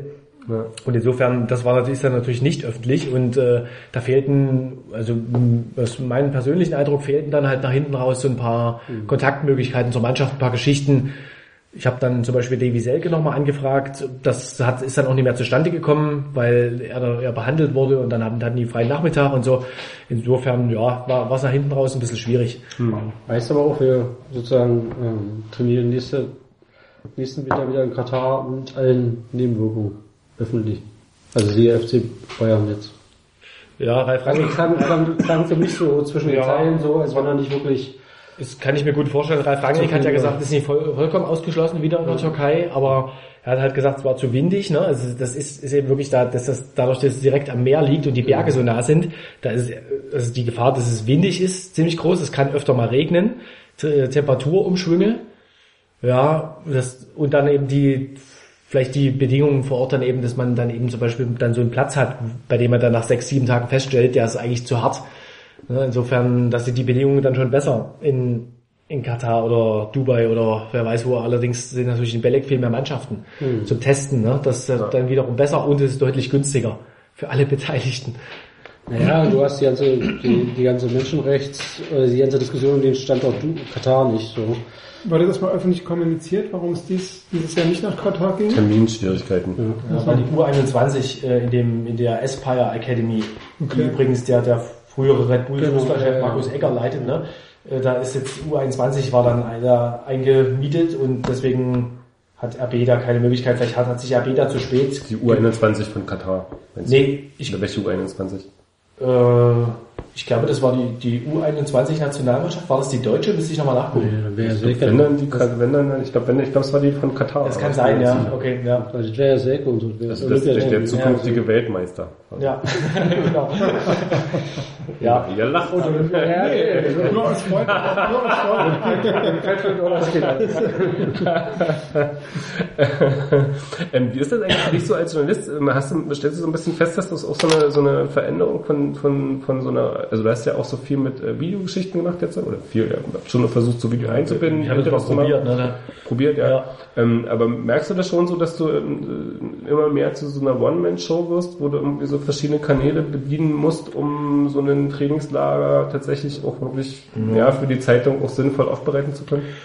War jetzt schon so, ne? Also bisher haben wir ja so, sonst mit Videoinhalten weniger äh, experimentiert und jetzt äh, war dann schon die Maßgabe, dass, dass man halt dann ein, zwei Videogeschichten mal bringen sollte, ne? Und, und ähm, ja, habe ich dann halt gemacht, aber so, also so richtig, hat man vielleicht auch gesehen, so richtig wohl fühle ich mich da in, in dem Format noch nicht, ich bin eben Schreiber. Und dann ist es eben immer, das finde ich ein bisschen schwierig, wenn, wenn ein Schreiber dann auf einmal anfängt vor der Kamera rumzuturnen. Aber es war jetzt in dem Falle, war das, war das gewünscht seitens der Mitteldeutschen Zeitung. Und ich habe das da mit ganz einfacher äh, Technik, einfach mit dem iPad äh, dann gemacht. Und ja, vielleicht hat man dann so ein bisschen schon nochmal näheren Eindruck gehabt, als äh, dann immer nur die, das geschriebene Wort. Insofern macht es vielleicht schon Sinn, aber naja, es spielt vielleicht, also ich finde es eher schwierig, ne? weil, weil ich eben in dem Bereich geschult bin. Okay. Ja, zumal, also das ist das eine, aber ich glaube, das, das, ist so ein, das ist so ein Prozess, der, der ist einfach so. Also, als wir, äh, als ich noch eine Ausbildung gemacht habe als Journalist, war irgendwie klar, man macht sich auch nicht selber zur Nachricht. So, ja. Also, oder, Na, hm. so. Und das ist ja in, die- in Zeiten von Periscope und hm, Ja. total also, aufgehoben. Wenn ich jetzt sehe, irgendwie vor, weiß nicht, vier Wochen oder so, hat, ich glaube, Welt Online haben von Pegida und äh, Gegendemonstranten, die haben anderthalb Stunden Periscope gestreamt und sind dann irgendwie auf Facebook Video gewechselt und so und natürlich du bist dann Teil der Nachricht und Teil der Berichterstattung, ja. Und äh, das verändert natürlich völlig die Herangehensweise so, aber ähm, ich glaube, du kannst diese Trennung, ich bin Schreiber und ich habe mit Video nichts zu tun oder die, die kann man oder ich hab, funktioniert nicht mehr. Ja. Ja. Aber ist das nicht sowieso so ein bisschen so ein, so, so ein ja, ich sag mal, so ein merkwürdiger deutscher oder europäischer Anspruch, den es so in, ich sag mal, in Amerika schon ja auch seit Ewigkeit nicht gibt, wo du ja immer so eine, auch so eine Zuspitzung auf Persönlichkeiten, die was zu sagen haben, die aus einem bestimmten Bereich berichten, dort Experten sind und aber auch gleichzeitig dort als Person mit einer Meinung ähm, nachvollziehbar irgendwie wahrnehmbar sind. Ist das nicht sowieso so ein merkwürdiger Anspruch an den deutschen Journalisten, sagen, ja, du darf- du darfst irgendwie in der Nachricht nicht erscheinen oder so? Das ist ja inzwischen nicht mehr, wenn es das mehr war. Das hat natürlich historische Hintergründe. Also, wie gesagt, ja, so ein anderer Leitsatz früher, du darfst nicht, ein Journalist darf sich mit keiner Sache gemein machen. Ist ja heute völlig über Bord geworfen. Also ich meine, jede, keine Ahnung, Tagesthemen oder so. Früher der Hort von Objektivität und äh, ich, ich moderiere Themen an, fertig. Also sozusagen, da ist jeder, jeder Satz ist Meinung. So. Zeitungen, Überschriften, du findest kaum noch eine, eine wirklich auch in einem Bericht eine Überschrift, die nicht sozusagen Meinungs, also diese Trennung zwischen tatsachenorientiert und meinungsorientiert, die, die existiert, die war eine typisch Ja, deutsche. Geschichte nach 45, die hat historische Ursachen und so, aber die de facto, also aus meiner Sicht Es wird halt wieder- schwierig, wenn, wenn damit kein Typ mehr verbunden ist. Ne? Wenn irgendwie, wenn es tatsächlich auf so einer Tageszeitungsebene, du hast es so auf Überschriftenebene schon irgendwie so alles gemacht. Das ist ja doch was anderes, als wenn du sagst, okay, da ist Klaus äh, Kardinal, der hat halt immer so eine Meinung und berichtet über RB. Das ist ja nochmal Ja. so eine andere Nummer, weißt du? Das Ja, ist, aber- ich glaube, ich meine nicht irgendwie so eine Zeitung zu haben, die sagt, ähm, Berichterstattung ist für uns irgendwie äh, alles in die eine Richtung zu. Ja, aber die Frage ist ja, also wie gesagt, so, die Anfänge waren vielleicht so Klaus Kleber oder so, wisst ihr, Mhm. so solche Geschichten, wo Sachen anmoderiert werden, eigentlich sozusagen typische Berichte. Schlimm auch. Hm. Und, und aber sozusagen in der Moderation schon die Richtung völlig vorgegeben wird. Ja, und das funktioniert ja auch so. Da kann der Bericht selber objektiv sein, wie er will, aber oder Interviews mit Politikern, auch so eine Unsitte, finde ich mittlerweile, wo du sozusagen, du verabschiedest ihn, du hast nicht in der Lage, ihm vielleicht die richtigen Fragen zu stellen, du verabschiedest ihn so und machst dann nochmal so 20 Sekunden so ein, so ein einschätzendes Statement, ja. Furchtbar. Weil du natürlich die ganzen Sachen einen völlig anderen Drive gibst, wo du vorher, also nicht in der Lage warst, eigentlich mit deinen Fragen dahin zu bringen. Und er hat keine Chance mehr darauf zu reagieren, weil er sozusagen ins Opfer verabschiedet wurde. Na, Also ich glaube, das ist so eine grundlegende Tendenz. Ich denke- oh, Entschuldigung. Nee, ich wollte sagen, ich denke, es braucht beides. Ne? Es braucht weiterhin die objektiven Nachrichten, aber es gibt natürlich auch, und das, wie du be- beobachtet hast, also in den letzten 10, 15 Jahren passiert, ne? dass vieles, was in den USA natürlich viel stärker personalisiert ist, auch Nachrichten, dass du weißt, wer steht wo, wofür auch, ne? dass das natürlich auch mehr nach Deutschland kommt, weil natürlich auch so ein bisschen eine Einordnung der Nachrichten ähm, quasi erfolgen soll. Und das übernehmen natürlich bestimmte Leute. Ne? So, und wenn wir jetzt zum Beispiel zu dem Trainingslager in, und Uli gehen, dann macht das natürlich in gewisser Weise auch Sinn, das, was da passiert, das ein bisschen einzuordnen und da nicht zu sehen, nicht nur zu sehen, äh, okay, die haben jetzt irgendwie zehnmal Hockstrecksprünge gemacht und quasi irgendwelche Ballstaffetten probiert, sondern was bedeutet das denn? Ne? Also, da hast du ja auch eine Meinung drin und dann finde ich das durchaus auch ähm, konsequent dann zu sagen, okay, wenn es die Person gibt, die das quasi vermittelt, dann kann man die doch auch sehen.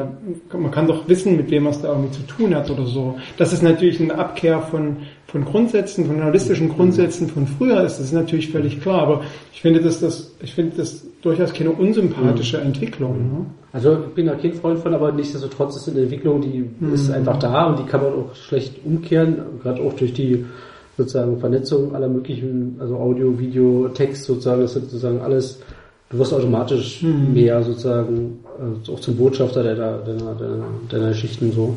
Und du hast ja zum Beispiel, wenn du, ähm, wenn du, wenn du dir mal zum Beispiel Sportberichterstattung, also im Fernsehen anguckst, ne, was wie da quasi auch mitgefiebert wird. Natürlich mit deutschen Immer Athleten. nur mit den Deutschen. Die- Ich fänd's ja mal geil, wenn irgendjemand da sitzen würde und als Favorit hätte der die, was ist ich, Ukra ukrainische Biathlon. Tralala. Da muss man sagen, da muss man sagen, dass Das ähm, gerade die, die ähm, also äh, vor allem die ARD-Kollegen vom Biathlon, Willi Haag und Christian Dexner, ähm, die kennen sich schon sehr gut in diesem, und gerade mit den, die norwegischen Männer sind einfach Mhm. grandios, die sind witzig, mit denen kannst du wirklich Geschichten machen oder so.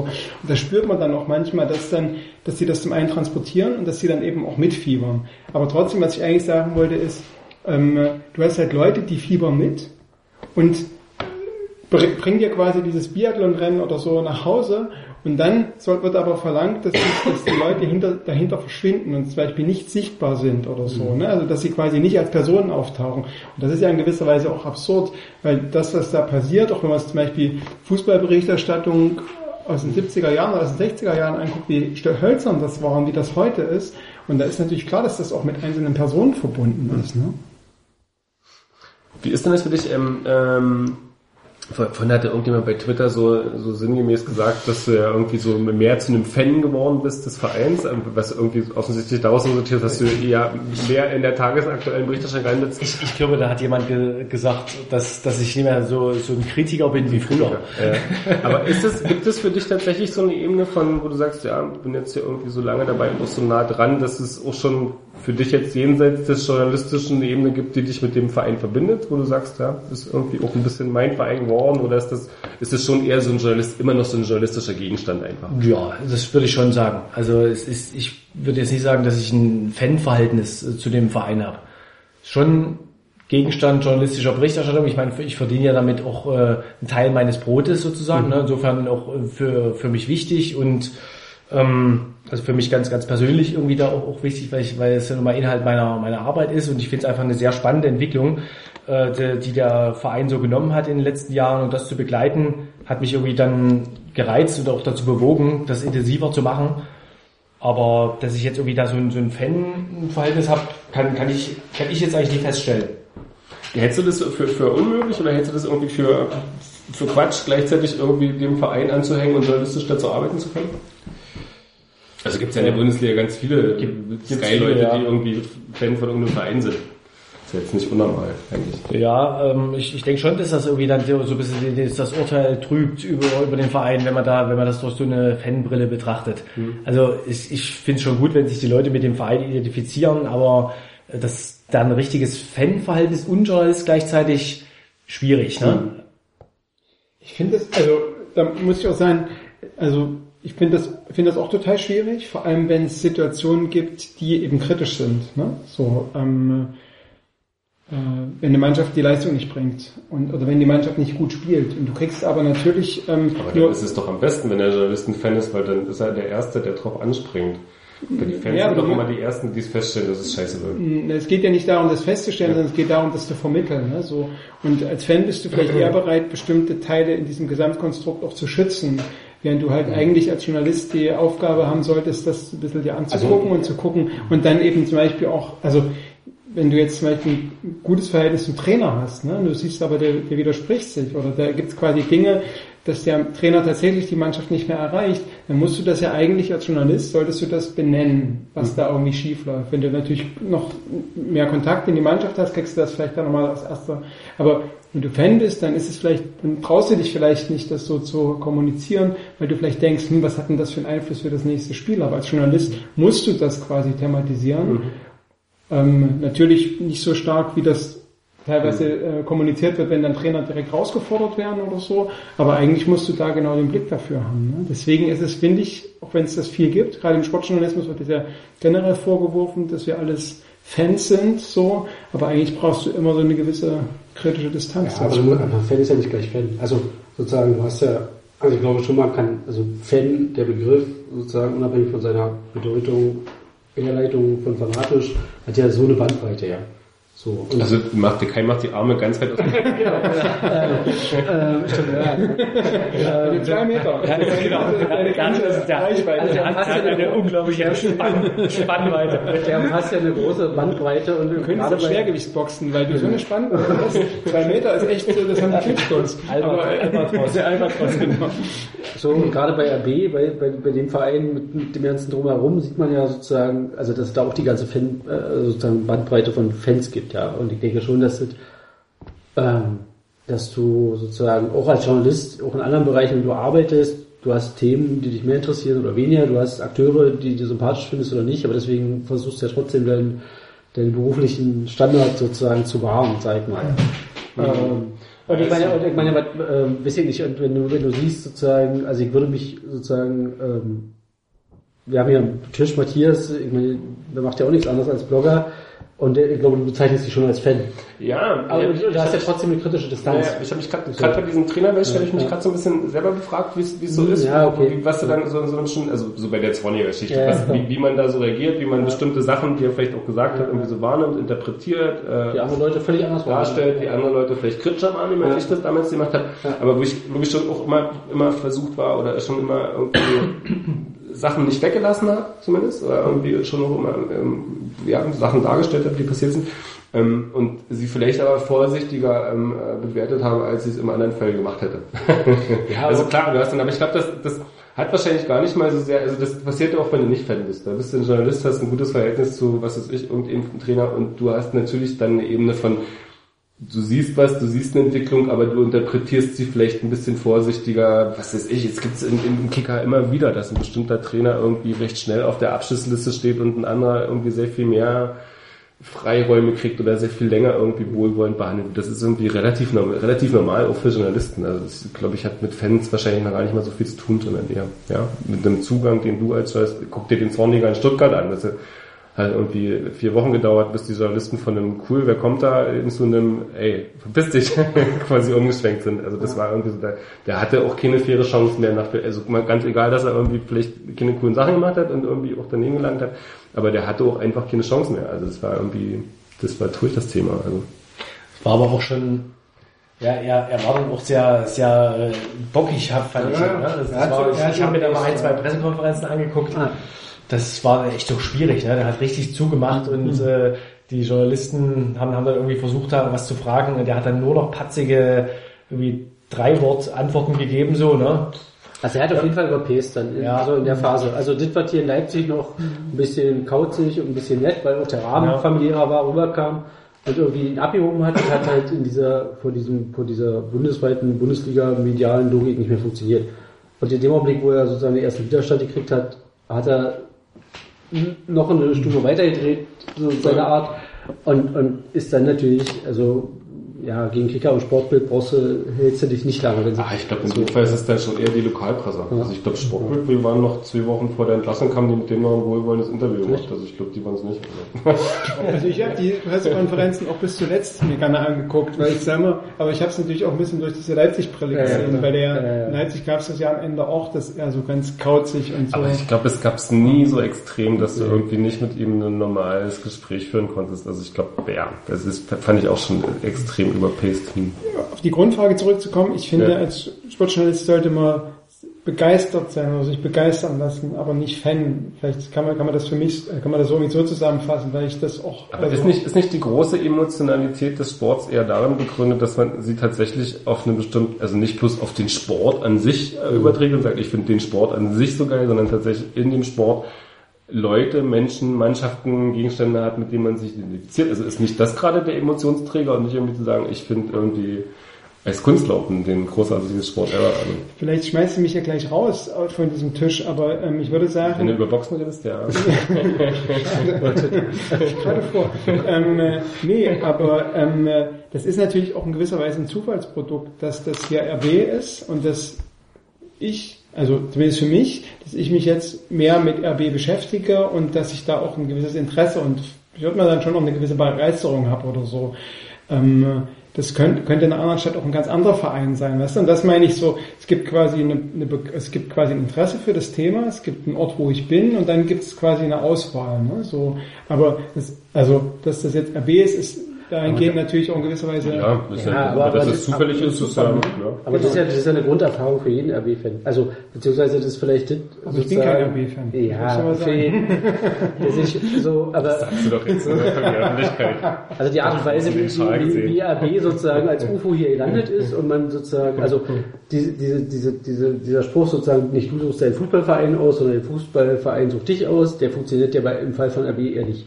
Weil jeder hatte eine Historie vorher schon oder auch nicht oder hat einen Leute dazu gefunden, das UFO ist gelandet und man konnte damit umgehen oder jeder hat so seinen persönlichen Weg gefunden, damit Ja, umzugehen. inzwischen gibt es das schon, ne? Also, Ja, für, für klar, also das ist jetzt schon eine Normalität, Leute. also bei Leuten, Ja, auch so, aber so diese Wolfsburg-Geschichte, also es gab es irgendwann schon, Ja, also klar ja. nicht in so einem ersten Schritt, aber ja. Ja, aber was also, du meinst. eine sehr, also die, sozusagen die, die, die Kern, oder die Geburtsstunde war eine sehr bewusste Entscheidung bei jedem irgendwie, sich dafür zu entscheiden oder zumindest den Dingen eine Chance zu geben oder wie auch immer, ja.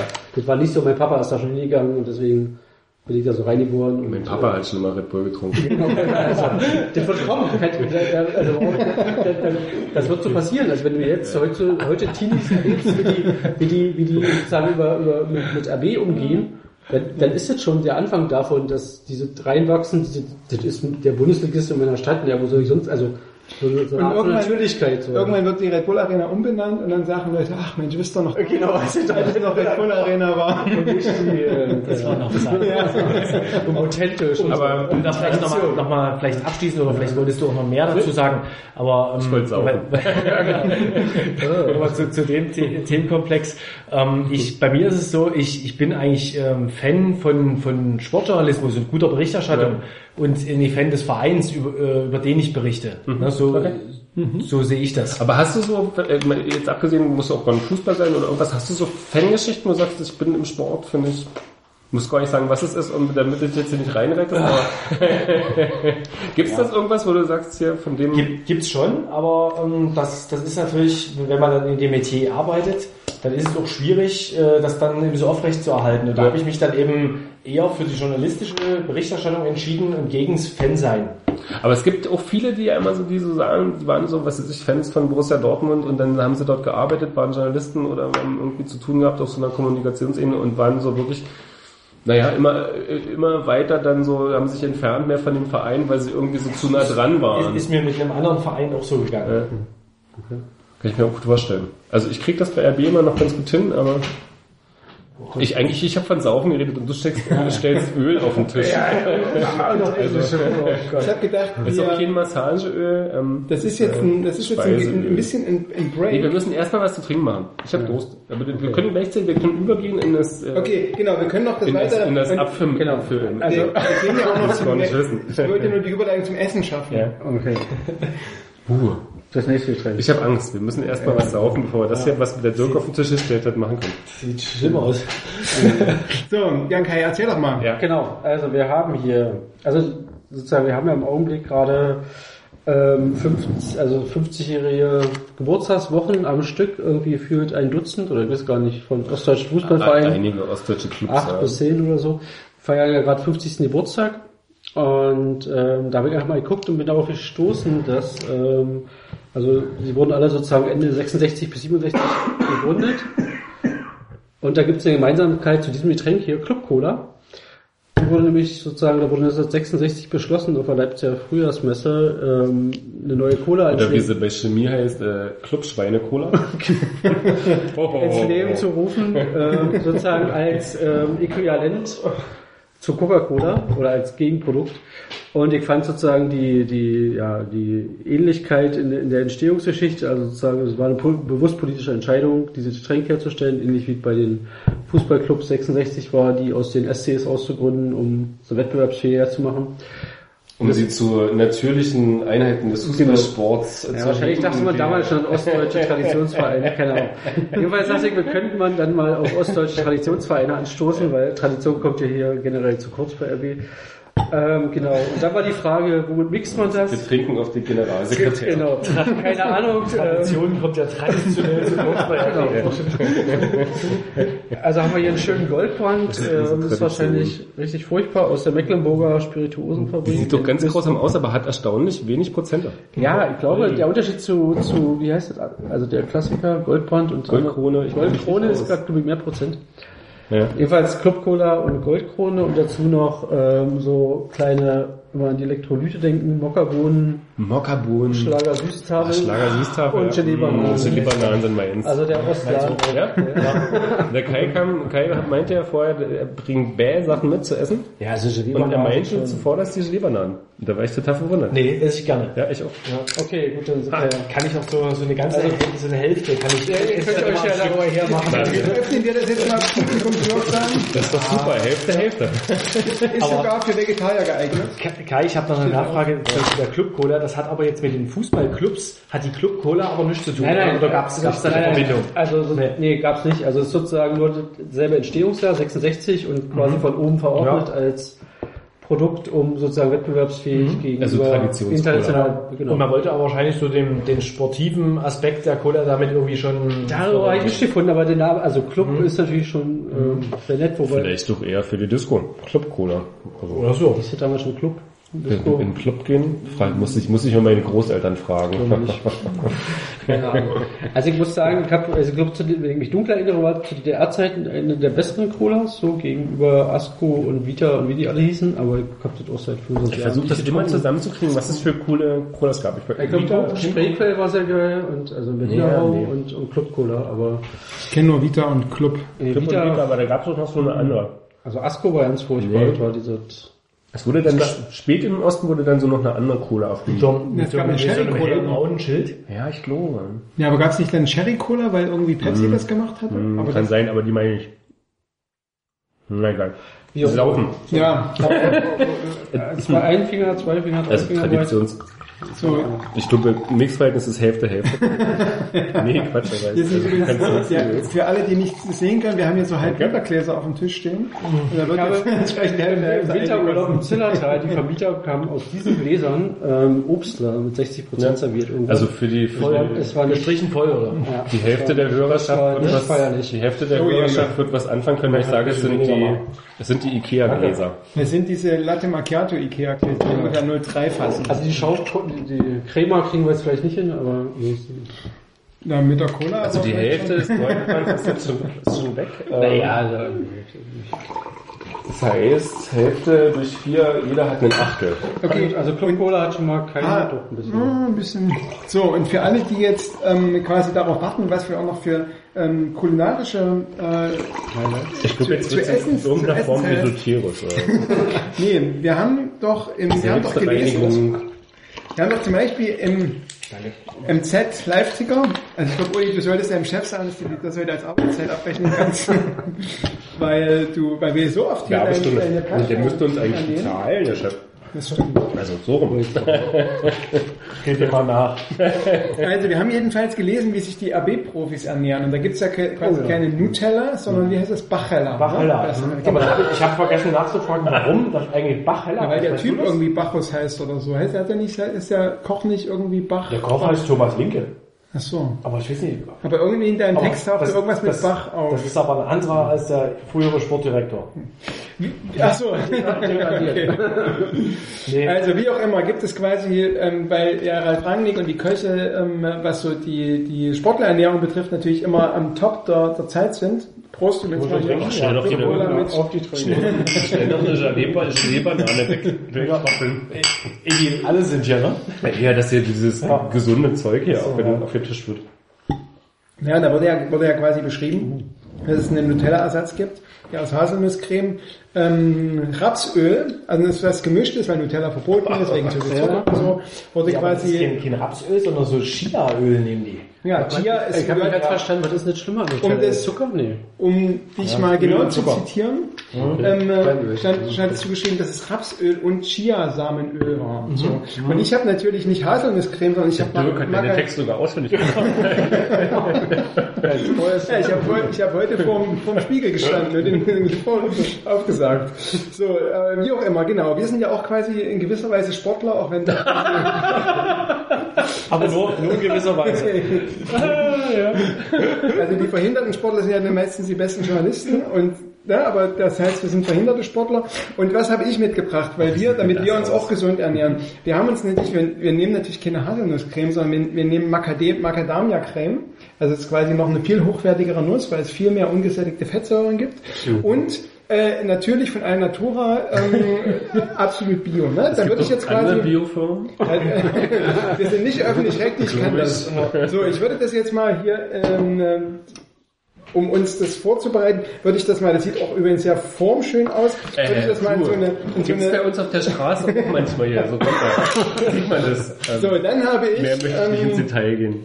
ich muss natürlich jetzt ein bisschen äh, experimentieren, weil du nicht genau angegeben hast, wie das Mischungsverhältnis ist von Creme zu Das- das Rapsöl. ist auch streng Aber ich würde quasi diese Macadamia-Creme jetzt mal mit, mit Rapsöl und weil wir natürlich, ähm, lassen wir jetzt Ralf Rangnick und den Sternekoch von RB noch mal ein bisschen voraus. Wir nehmen natürlich kein Chiasamenöl, sondern wir nehmen original Chiasamen.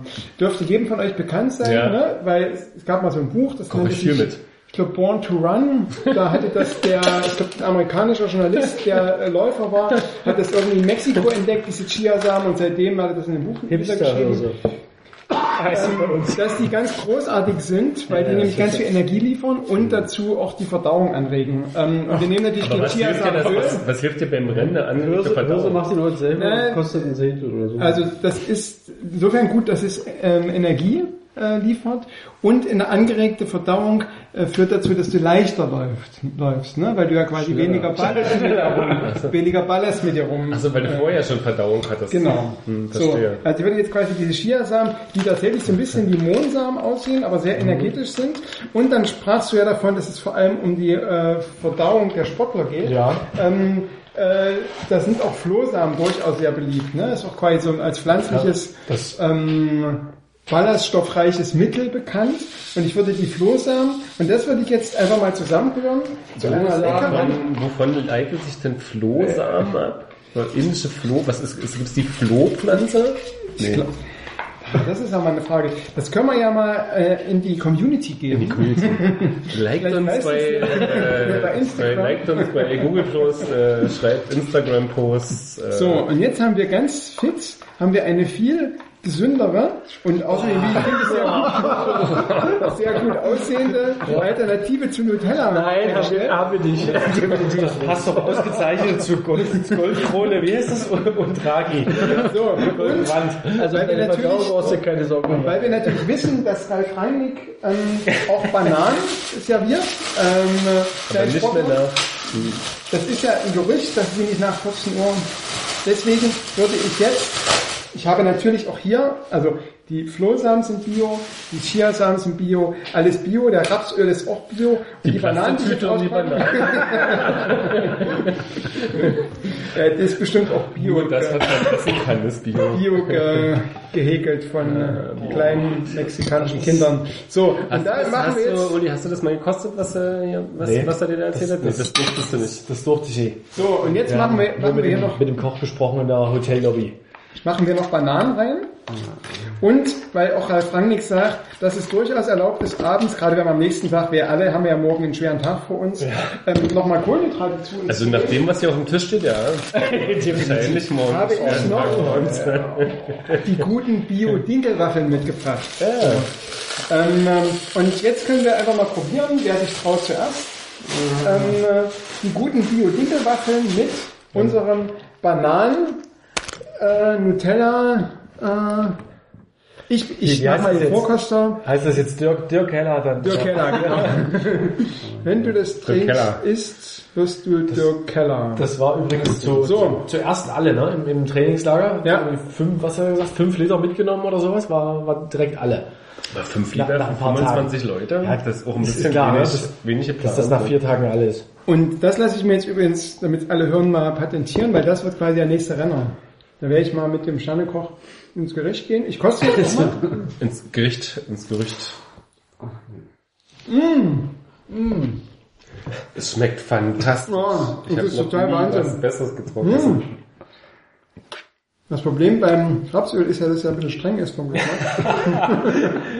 Aber du hast jetzt den Zucker vergessen, ne? Die, Nee. haben, die, haben, ja, die haben ja Zuckerersatz. Ach, dieses Xylit? Ja, so aber das brauchst du nicht. Xylose. Das brauchst nicht.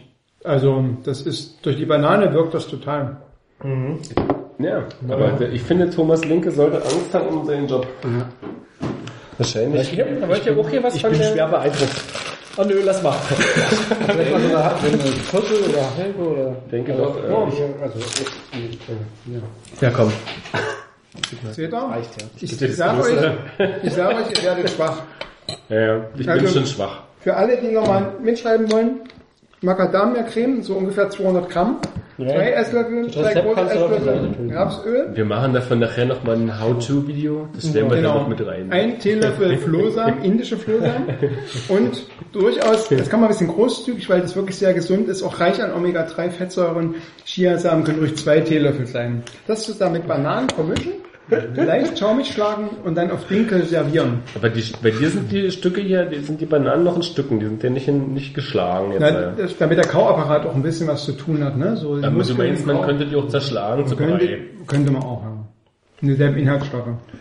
Aber ich glaube, mit dem Rapsöl, da sind wir auf der falschen Fährte bei, bei deiner Dirk, Dirk Heller oder Bachheller. So, ne? das, das ist da nicht mit drin. Ja, du hast es geschrieben, dass da äh, Rapsöl drin ist. Ich habe mich nämlich gewundert, weil nämlich Rapsöl so vom Geschmack so stark ist, dass ich mir dachte, krass. Ich habe geschrieben, dass da Rapsöl drin ist. Ich kann es mal, raus, ich ja. mal rausgoogeln. Ich dachte, da, also die, die arbeiten ja fast ausschließlich mit, mit diesem Chiasamenöl. Aber wenn ich mich hier so umgucke, also man sieht nur begeisterte Gesichter. Extrem. Es ist großartig. Also Ähm, zum Glück habe ich ich, auch mal, das 5 Glas Kilo angelegt. Miniglas 4,95 wird zuschlagen. 7,95. 4,95. Das ist alles Bio und so. Also, ähm, Ja. ja. Aber ich bin schwer beeindruckt. Ja. Zum einen, wie, wie du meine Artikel studiert hast und dann, was, was du hier noch aufwärst. Super. So, Ähm, was denkt ihr denn, was hat das Trainingslager gebracht? War super alles. Jetzt geht's, äh, ich habe ja so ein bisschen, jetzt, ähm, aber das liegt natürlich auch in so der Art und Weise, wie kommuniziert wird. So eine Form von, war ein schöner Ausflug, wir hatten alle viel Spaß, ähm, haben ein bisschen Handwerk geguckt, jetzt fahren wieder nach Hause. Ähm, in der, also in der Tat fehlten so ein bisschen so die, die extremen Höhen und Tiefen. Also es war, also so auch sportlich, so. Also hat sich Kinder verletzt, wunderbar, so. Es war gute Bedingungen, nicht perfekt, okay. Also es war so ein bisschen nivelliert, die Testspiele waren so okay. Also jetzt nicht totale Grottenkicks, aber auch nichts so, auch so gegen Gegner, die so okay irgendwie sind. Irgendwo zwischen, keine Ahnung, zweite Liga-Niveau irgendwie. Also, ähm, also ich habe ja grundsätzlich so ein bisschen Problem damit mit Trainingslager und Testspielen und so immer, also wo ist der Aussage, die Aussage, der Aussage wert so. Ähm, Und bin eher da immer so ein bisschen berufs pessimistisch, wie man so aus der Winterpause kommt. Wahrscheinlich ist immer so ein bisschen Wundertüte irgendwie, ja, so wisst ihr genau. ähm, aber diesmal war das alles so, lief ohne große Zwischenfälle. So, die Ergebnisse waren irgendwie erwartbar. Hm, keine Ahnung. Du hast jetzt nicht irgendwie die BU19 von PSG 4-2 weggehauen, was auch bloß keine Aussagekraft hat, aber, aber wo der Name irgendwie so, so, du hast irgendwie gegen irgendwie den siebten von zehn Schweizer Erstligisten gewonnen. So. Was sagt das jetzt, ja? So, und ähm, was sagt das, dass der zweite Anzug in der zweiten Hälfte oft besser aussah als der erste, ja? Also, so, was sagt das, dass Selke irgendwie derzeit ein bisschen scheinbar neben der Spur ist, wobei er eben auch so ein klassischer Mittelstürmer ist, der, wenn er nicht eingebunden ist, dann ist er halt nicht eingebunden. Naja, aber das, das Und, und ein Quaschner sieht halt irgendwie besser aus als mitspielender Stürmer, weil das sah letzte Vorbereitung auch schon. Deswegen hat er trotzdem keine Einsatzzeiten bekommen. Oder war nicht wirklich, also so. Tut mich ein bisschen schwer mit auch der Test jetzt am Sonntag noch gegen diesen tschechischen Erstligisten. So, deswegen wird man trotzdem irgendwie in das erste Spiel gehen und unser Auftaktprogramm ist ja jetzt nicht ganz ohne mit Braunschweig und Pauli. So und denken so, hm, kann alles dabei sein von 0 bis 6 Punkten irgendwie. Und mein Eindruck ist, dass das, dass das auch bewusst ein Stück so nüchtern gehalten wurde. Also waren jetzt wirklich, wie du sagst, keine großen Höhepunkte in dem Trainingslager dabei. Ein, was will ich Mainz, die waren, glaube ich, haben ein Zeltlager auf 2700 Meter gemacht oder sowas, habe ich gesehen. Nürnberg, die waren auch in Belek, die haben so einen Strandparcours gemacht, das sah alles ganz lustig aus und sind dann da so durch unterirdische Gänge am Strand lang ge, gerobbt und auf Dünen rumgesprungen und so durch den Pool gepaddelt und sowas. Das ähm, sah, sah irgendwie ganz, waren schöne Bilder ne? und äh, sieht immer ganz gut aus, so ein bisschen Teambuilding. Ich glaube, habe das Gefühl, bei RB ist es bewusst jetzt ähm, so nüchtern gestaltet worden, weil die im Sommer, glaube ich, äh, da ein Stück überzogen haben. Ne? Und äh, da wollte man jetzt nochmal gegensteuern, weil da, da hat sich ja dann rausgestellt, das war vielleicht ein bisschen viel, ne? Mit hier ähm, Aber da haben so Sta- in jeder Ecke sowas Stahlseilbahn, gemacht. ja, und, Also- und dann noch die, die, die, diese, ähm, na, wie ich finde, ein bisschen unsägliche Karaoke-Nummer da noch zum Saisonauftakt und sowas. Das war alles ein bisschen drüber. Und dann hat man, hat, waren die ersten, die erste Saisonphase war ja dann schwierig und da hat, kam auch so von, von Seiten von Ralf Rangnick dann irgendwie mal so eine Aussage, er würde sich das überlegen, das nochmal so zu machen. Und ich glaube, deswegen war das jetzt bewusst so entspannt gehalten und fo- also möglichst fokussiert auf das Sportliche und ohne jetzt die ganz großen Teambuilding und ähm, sonst was Geschichten. Ja, aber auch sportlich. Also die Frage ist ja immer sozusagen bei diesen, Bilden- bei diesen Testspielen, was nimmt, also als Journalist, was nimmst du da raus? Die erste Halbzeit gegen Tut fand ich, also bis, oder sagen wir bis zum, bis zum 1-0 durch Forsberg war, fand ich ziemlich die Gurke. So. Ja, du kannst das im Aber- Spiel ja nicht rausnehmen. Du siehst da letztlich nur ein bisschen, was wird taktisch gerade versucht. Mhm. Das kannst du dir angucken. Die Was, welche, welche ja. Sachen werden gerade, was, was für Ideen stecken drin. Alles andere, klar siehst du, dass ein Selke irgendwie gerade nicht in Form ist, aber Mhm. das äh, hat ja alles für Pflichtspiele nicht so richtig Aussagekraft. Also das ist ja, das ist ja, das ist ja der Klassiker bei Testspielen. Du siehst irgendwie eine Idee, du siehst, wo die hinwollen, du siehst, welche Formation die haben wollen, du siehst vielleicht auch mal, wer vielleicht hinter Orban den zweiten Mann geben könnte. Also so eine Sachen siehst du natürlich relativ gut, aber alles andere ist dann irgendwie so tagesformabhängig. Also wir hatten ja das Thema schon sozusagen, bevor sie in die Türkei geflogen sind, mit diesen ersten Testspielen Bischofswerda und ähm, wer war's? Eilenburg. Eilenburg. ja. So, dass du da mittlerweile so, so, so eine so ein Ende in der Entwicklung siehst zwischen wir machen ein bisschen Imagepflege in der Region und so und ähm, zu Testspielgegner unter Regionalliga sind einfach komplett sinnlos. Also wenn du siehst, wie die sie abgeschossen haben und teilweise noch in, der, in den letzten zehn Minuten, also sportlich pff, komplett sinnfrei irgendwie für alle Beteiligten wahrscheinlich. Aber Bischofswerda, finde ich, hat, hat ganz gut dagegen gehalten. Die haben es ja alles gut gemacht. Da liegt ja nur eine Liga dazwischen, ja, ne, zwischen Eilenburg und Bischofswerda. Aber die haben sich sehr, sehr gut dagegen gehalten, dagegen Aber gestemmt. ich fand so, was halt nicht ging, war, also was halt schwierig ist, sich einen unterklassigen Gegner einzu, einzuladen, der halt ja schon irgendwie auch mit zu dir kommt, wo hast du mal was Großes gegen RB zu spielen, ist so mal eine Chance, da kommst du mal ins Trainingszentrum, ist irgendwie für die ja irgendwie so ein Betriebsausflug. Und dann hast du so ein RB-Team, was irgendwie in der 80. Minute anfängt, irgendwie äh, den Ball irgendwie im Sprinttempo nach dem Torfolg wieder zur Mittellinie zu tragen und das nächste zu schießen. Also das ist dann natürlich für so einen unterklassigen Gegner schon nochmal eine Situation, wo du denkst, ey, ich bin ja doch irgendwie jetzt nicht für die, ähm, die Slalomstange. Also muss ich da irgendwie so ein Spielchen draus machen, dass ich die möglichst nur mit 20-0 abschieße. Da ist dann schon so ein bisschen die Frage, ob man so eine, so eine Geschichte da so machen muss. Und das ist dann irgendwie so, wie ich sag, das, das fand ich, als ich dort war, fand ich das drüber. Du meinst, ich sie fand, das war gegen die eigenen U17 spielen oder wie? Nee, aber die, wenn ich irgendwie gegen den Sechstligisten spiele, dann muss ich nicht in den letzten zehn Minuten irgendwie noch so drauf sein, dass ich So die, die da irgendwie, die konnten seit der 70. nicht mehr irgendwie gerade ausloben, weil die total fertig waren.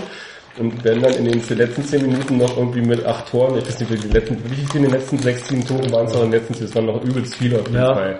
Und den musste die dann nicht irgendwie so dann abschießen. Das macht dann das ist kein Wettbewerb, das ist irgendwie. Du meinst, da ging es dann auch nicht mehr darum, bestimmte, ähm, Nee, da bestimmte ging es um den bestimmte internen. Wettbewerb, irgendwie mehr Tore zu schießen als das Team in der ersten Halbzeit. Und dann hast du, holst du dir da so einen unterklassigen Gegner ran und führst den irgendwie so vor, wo ich finde, das macht irgendwie keinen Sinn. Dann holt dir jemand auf Augenhöhe, macht das mit dem, das ist okay, aber nicht irgendwie mit jemandem, der irgendwie nicht hinter einer, nicht mal ansatzweise, jeder, also jeder Regionalliga spielt halbwegs körperlich mit dem Zweitligisten auf Augenhöhe, dann macht das, aber nicht irgendwie mit so einem Landesligisten, der irgendwie, Da gab es ja noch so Sonderregeln ne, bei, bei diesem Spiel. Ja, ja, wenn die über die Mittellinie Ja, kommen und so, ja. wenn, wenn, wenn der Gegner mit einem flachen Pass über die Mittellinie kommt, dann gab es ein halbes Tor Abzug sozusagen. Aber schon das öffentlich werden zu lassen, finde ich, also jetzt rein so sportliche Fairness oder so, finde ich too much.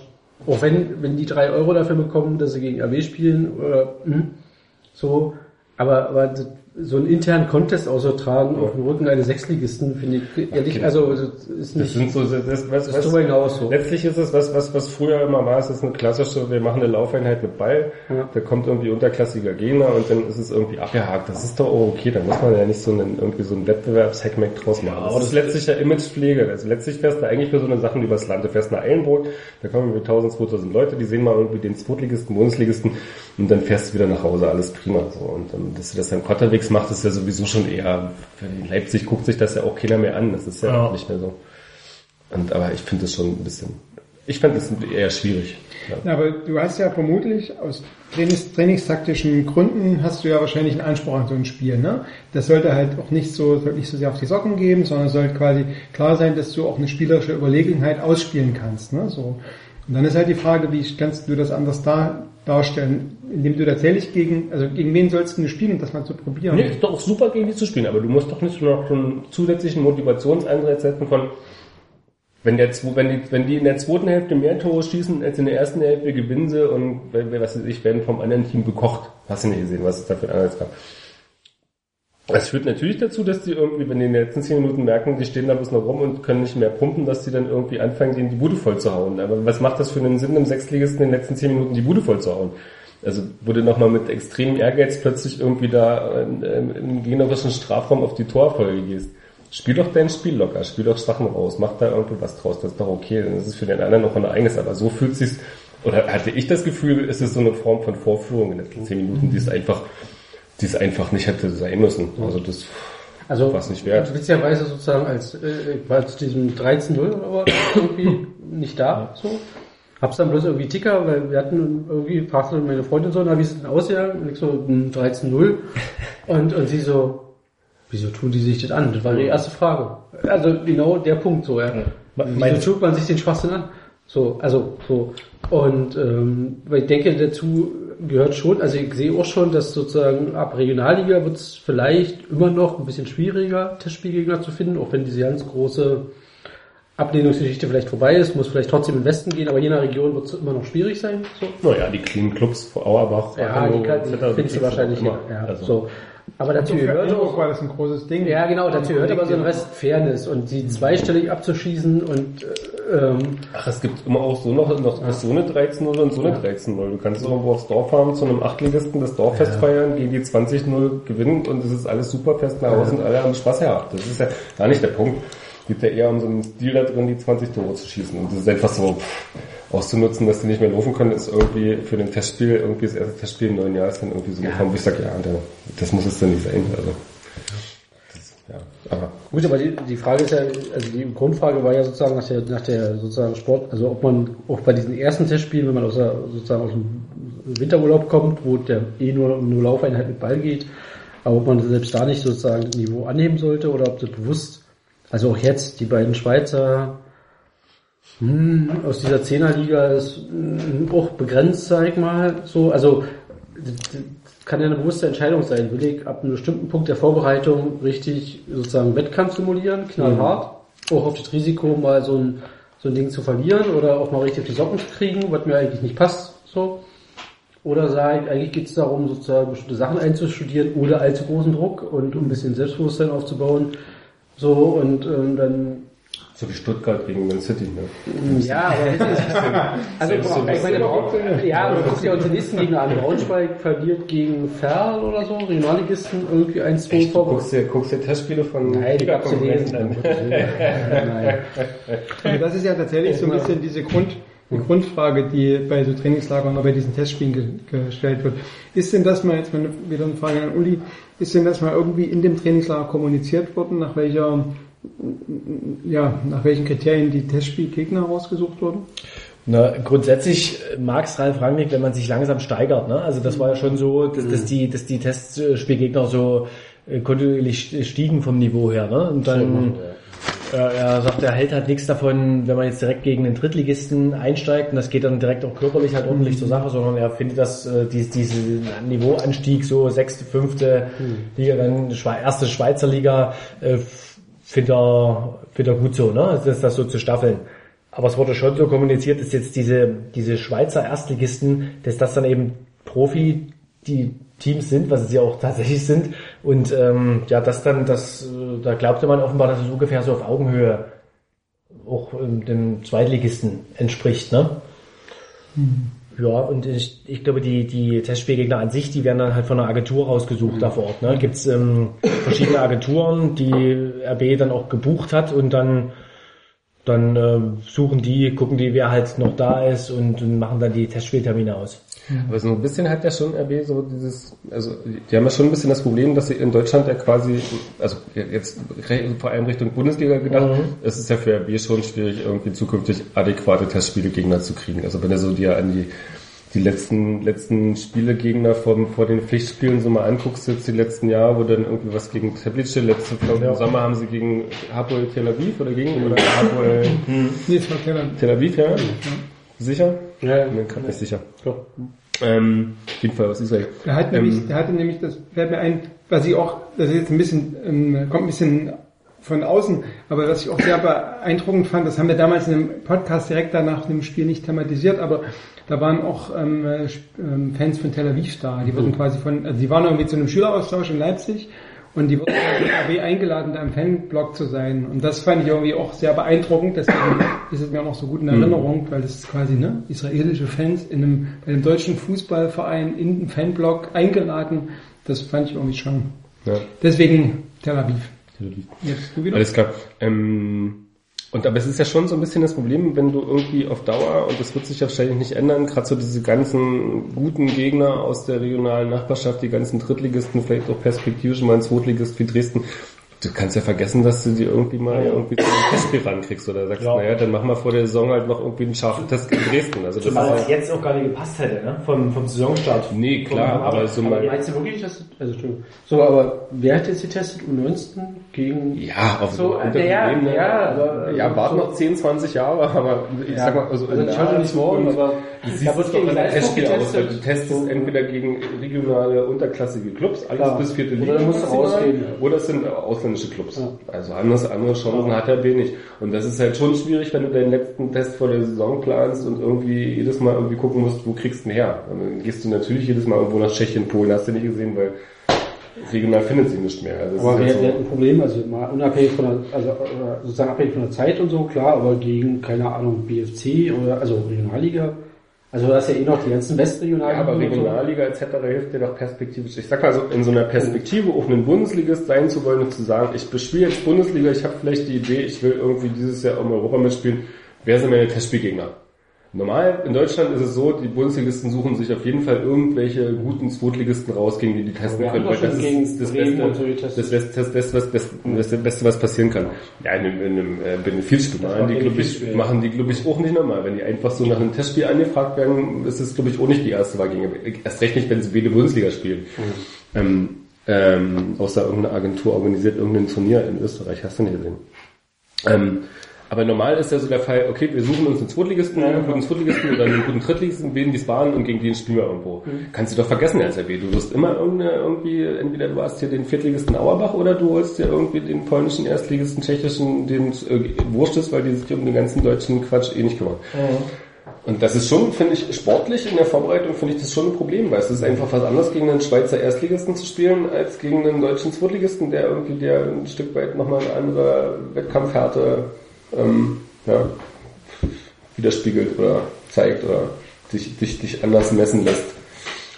Ja, ja, also ja, also sozusagen die Testspiele in der Vergangenheit, die funktionieren genau so. Also unterhalb von fünfte Liga kannst du in der Region, weil da funktioniert's, da musst du rausgehen. So, wobei ich aber denke, ob du jetzt gegen den testest halt gegen, keine Ahnung, englische Zweitligisten oder testest gegen Mhm. Salzburg oder testest gegen Ja, aber das macht halt schon in- auch in den Länderspielpausen Unterschied. Das ist ja schon dieser, wir lassen mal eben Rubin Kazan einfliegen, weil die sollen ja mal gegen, gegen Leipzig testen. Das ist ja, wir wissen nicht, was die für die auf den Tisch gelegt haben. Also das wird schon ordentlich gewesen sein, dass diese da irgendwie die Reise antreten. definitiv, ja.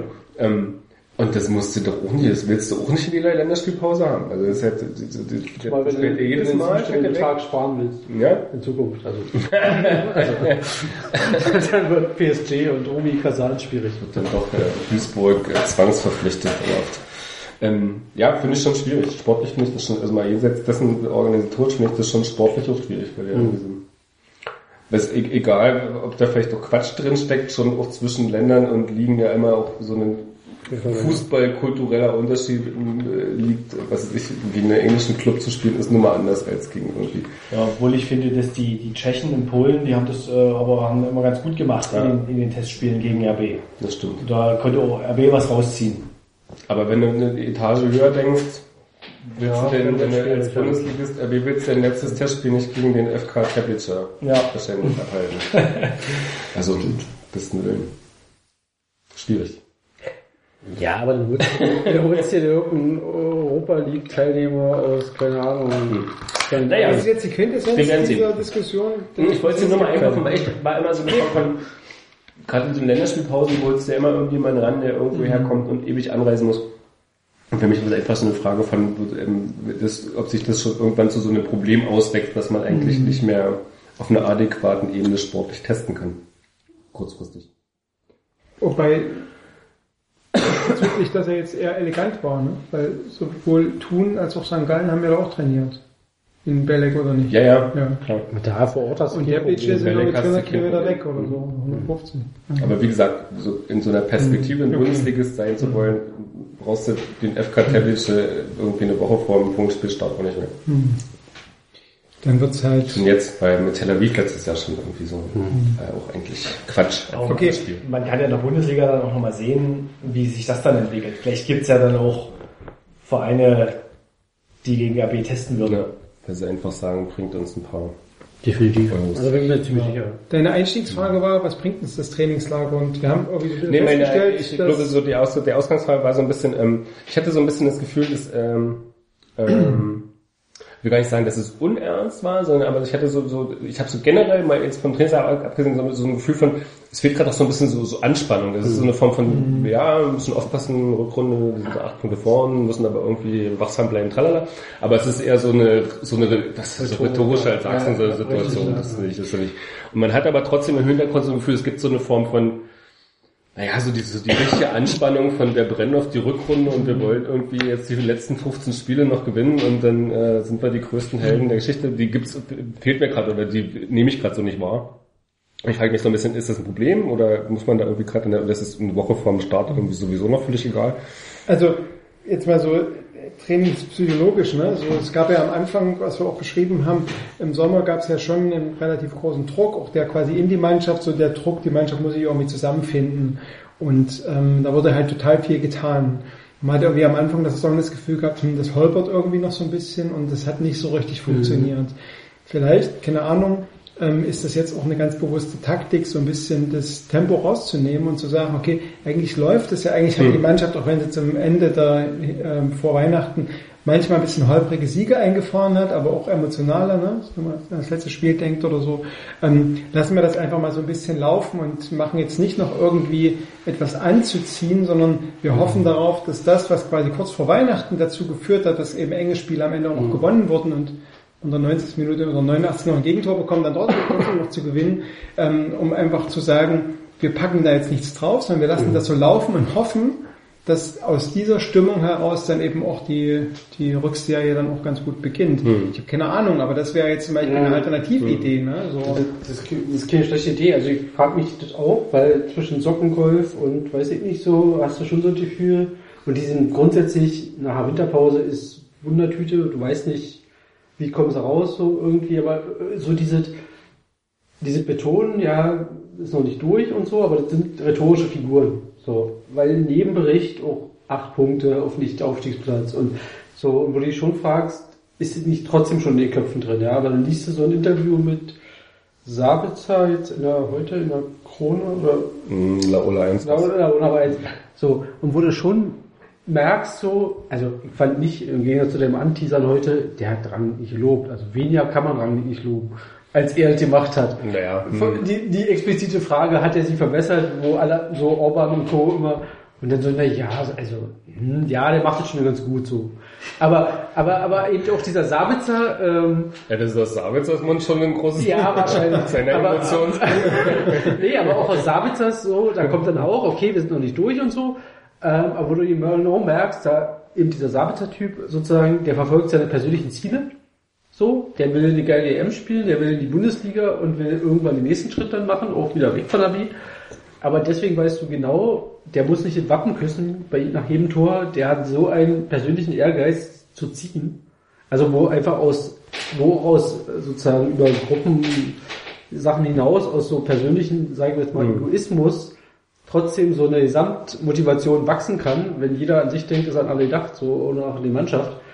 Ähm, wo, wo ich schon die Hoffnung habe, dass so eine Typen gerade wie Sabitzer oder so dazu, der zieht die Dinger und der, der kotzt, wenn der Pass von seinem Mitspieler nicht ankommt. Aber der ist auch ein bisschen untypisch im Vergleich zu seinen Mannschaftskollegen, ne? Das ist jetzt äh, nicht von, von, vom typ, Typus Sabitzer gibt's jetzt auch nicht irgendwie vier, fünf im Kader. Sehe seh ich zumindest persönlich Das nicht. wäre vielleicht auch schwierig. Wahrscheinlich, ja? Wahrscheinlich auch das. Ja, aber jeder hat seine, sagen wir so, nee, das stimmt, aber jeder hat seine eigene persönliche Motivation, warum er, oder, oder Herangehensweise, warum er in die erste Liga will. Genau, weil wenn du zum Beispiel dir, also von daher vom Denken kann das schon auch ein bisschen ähnlich sein, weil ähm, ich vermute, weder Paulsen noch Forsberg wollen noch ein Jahr zweite Liga spielen. Ne? Ja gut, aber das ist ja, wenn Pausen jetzt nicht Ist aufsteigt, ist er weg. Also Ja. das ist der, von Aber der Perspektive ihm ist es wurscht. Also das Aber ist so. Sabitzer vermutlich ja auch. Ne? Ja, die gehen dann alle, aber das ist ja, für die ist das doch wurscht, wenn sie nicht aufsteigen, findet sich immer ein Weg, irgendwo hinzugehen. Also das ist, glaube ich, nicht das Thema. Ich, also ich nehme schon in der Truppe da so, so eine ziemliche Fokussiertheit auf den Aufstieg wahr. Ja. ne? Also ich habe jetzt nicht das Gefühl, dass das da so ein bisschen äh, laissez-faire angegangen wird. Auch vielleicht kam das jetzt so rüber hier in, in Deutschland, wenn, wenn die da irgendwie so für ein paar Spaßvideos gedreht haben im Schwimmbad und mit Sockengolf und sowas. Also ich fand in den Trainingseinheiten, die wir da vor Ort gesehen haben, da haben die schon gut gearbeitet. Ne? Und haben auch versucht, äh, vielleicht noch ein paar taktische Varianten nochmal einzustudieren.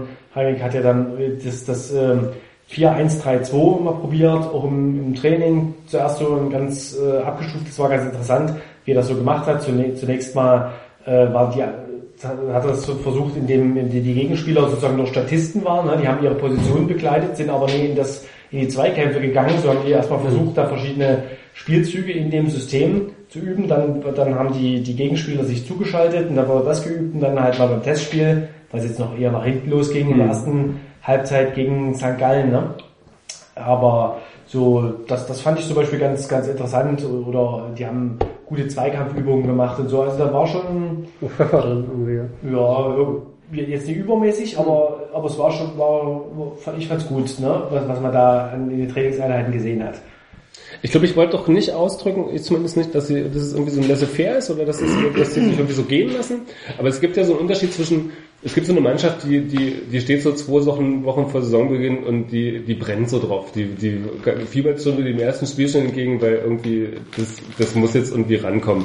Das, und das habe ich gerade irgendwie nicht. Und deswegen, vielleicht ist das, das, das auch deswegen auch die Frage, vielleicht ist das wohl nicht schlimm, vielleicht ist das zu dem Zeitpunkt auch völlig normal, dass man irgendwie noch nicht so weit ist. Aber vielleicht drückt sich ja da drin auch sowas aus, in der Form von, du kriegst jede Woche gesagt, das sind acht Punkte Vorsprung, wie gehst du damit um? Und du sagst immer, ja, ich bin da total, das ist ja nicht geworden. Die Gefahr besteht natürlich, ne? obwohl dann halt immer alle, das Gegenteil behaupten, aber ich weiß es nicht. Also ich, ich glaube, die sind auch abgeklärt genug, dass die dann, dass die das dosieren können und Mhm. dann, wenn es tatsächlich losgeht, dann halt Ja, richtig Gas zu geben. Also ich glaube, wenn es irgendwann hapert, dann greifen die auf dieses Rezept ja zurück. Hast du, hast du eigentlich diesen, also, war auch so ein Thema, auf welchen, auf welchen Positionen gibt's noch sozusagen Konkurrenzkampf? Also so viele sind's ja gar nicht, du hattest das ja auch schon mal thematisiert, aber hast du das sozusagen, bei euch spielt das ja ab und zu auch mal eine Rolle, also sozusagen, Ich würde da auch gleich gerne anschließen und dann die Frage erweitern. Das finde ich interessant mit dem Konkurrenzkampf. Also du hast ja, gibst ja jetzt auch noch zwei Spiele ab mit, ähm, mit zwei auf jeden Fall, vielleicht den Helender auch noch, ähm, wo du den Konkurrenzkampf noch mal so ein bisschen ein Stück rausnimmst aus der Mannschaft. äh, Quasi eine Ja, dafür kommen ja aber neue.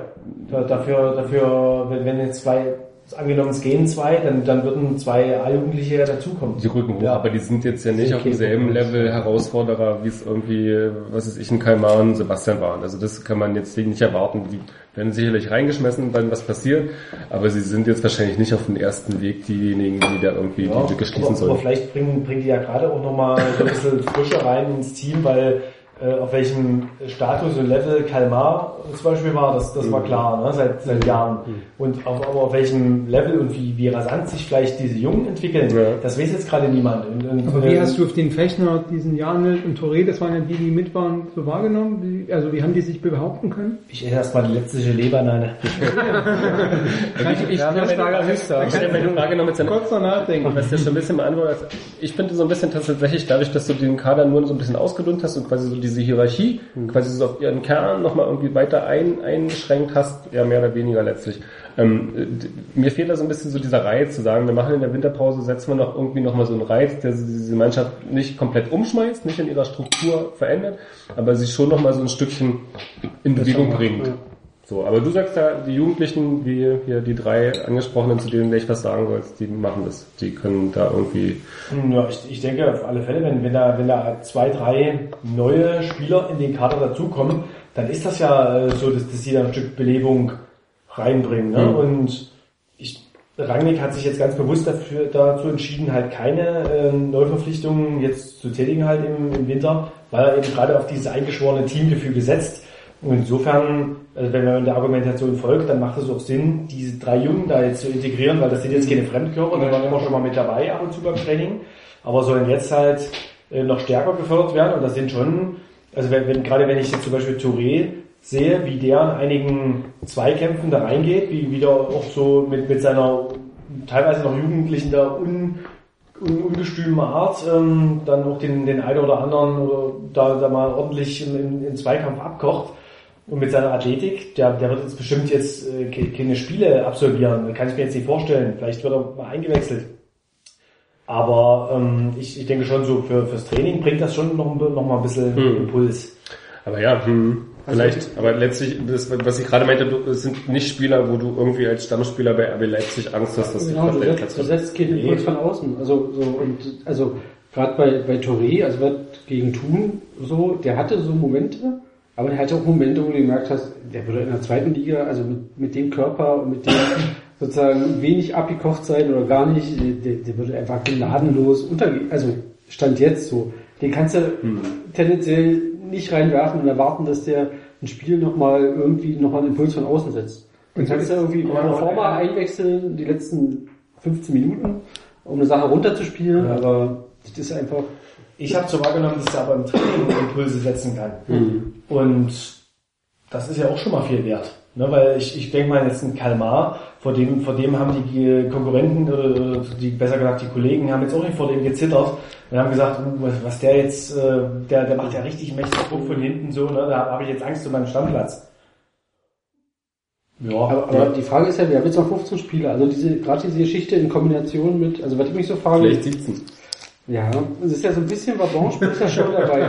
Du gibst, jemanden, du, gibst, du gibst jemanden wie Sebastian ab, wo du, wo du weißt, der, der ist nichts mehr für die erste Liga, du kannst ihn aber jederzeit bringen und der, um ihn sozusagen, wenn jemand verletzt ist oder du kannst die letzten 20 Minuten rumbringen, so, du wirfst ihn rein, der ist immer da.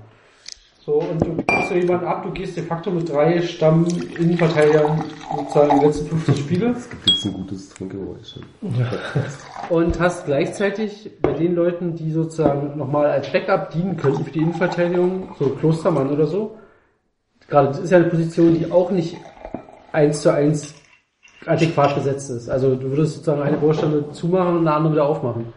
Also gerade bei unseren Außen sehe ich eben nicht, dass wir doppelt Ja, gleich besetzt sind. So, ja. Also ich fand jetzt äh, zum Beispiel Teige äh, fand ich jetzt nicht so schlecht im, Der ist nicht schlecht, im, aber im, im, im Trainingslager auch und im Spiel gegen St. Gallen zum Beispiel.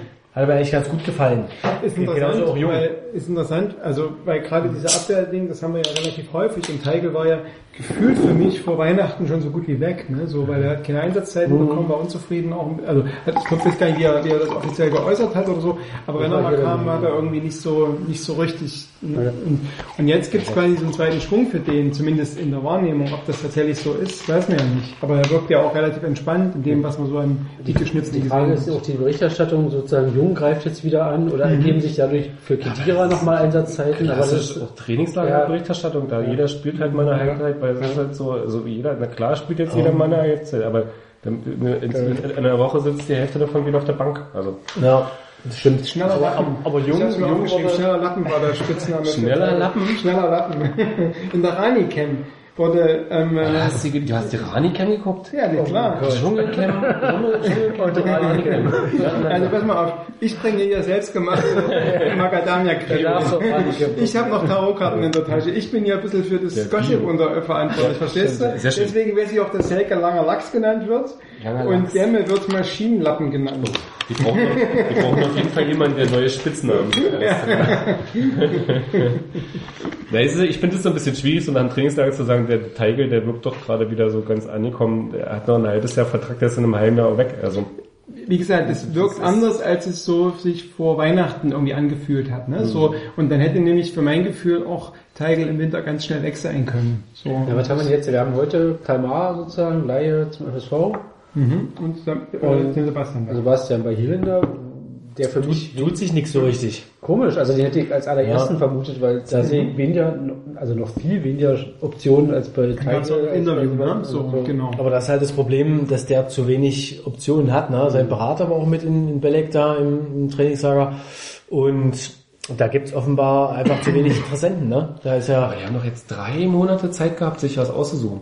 Oder vier. ja, Sturm Graz hieß es ja, war, Genau, war interessiert, war- aber die sind, haben halt zu wenig Kohle. Ne? Da, Die können wahrscheinlich nicht mal die Hälfte bezahlen, was er bei RB verdient. Aber es geht doch eh jetzt um ein halbes Jahr erstmal, dieses halbe Jahr RB, wo RB wahrscheinlich auch noch mitzahlt für das halbe Jahr. Also du findest doch da Lösung. Und der wird doch nicht, also du wirst doch als Stefan Hierländer und Berater nicht glauben, dass du im Sommer in eine Situation kommst, wo du, wo du dir die Clubs aussuchen kannst, wenn du bei RB plötzlich aus dem Roster rausfällst. Also das wird ja auch nicht passieren. Ich glaube, sein Problem ist, der hat einfach zu, der ist zu wenig spezifisch, ne? Der kann, kann alles irgendwie, aber jetzt nichts so richtig. Also der, der, jetzt im, im Winter ist es ja so, dass Clubs dann eine spezielle Position suchen. Ne? Uns ist hier irgendwie der Außenstürmer weggebrochen oder sowas oder wir brauchen einen Linksverteidiger. Und so die, diese spezifische, ähm, naja, das, diese Position hat ja Hirländer nicht. Ne? Und das ist vielleicht auch sein Problem. Jetzt gerade im Winter. Vielleicht im Sommer ist dann, hat das dann vielleicht doch nochmal ein paar Prozent leichter, weil Okay. weil die Clubs dann halt so einen Allrounder wie ihn noch brauchen können, mal. aber eher als im Winter. Na, zumindest eine plausible These. Obwohl ich bei vier Monaten Vorlaufzeit doch irgendwie Ja. denken würde, man findet irgendeinen Club, der Schon auch seltsam, ne? langfristig Bei irgendjemanden Ihnen hatte ich immer das Also, Gefühl, dass irgendwie, also auch in, in den wenigen sozusagen Statements und so, dass da irgendwie so Anspruch und Wirklichkeit so extrem auseinanderklaffen. Mhm.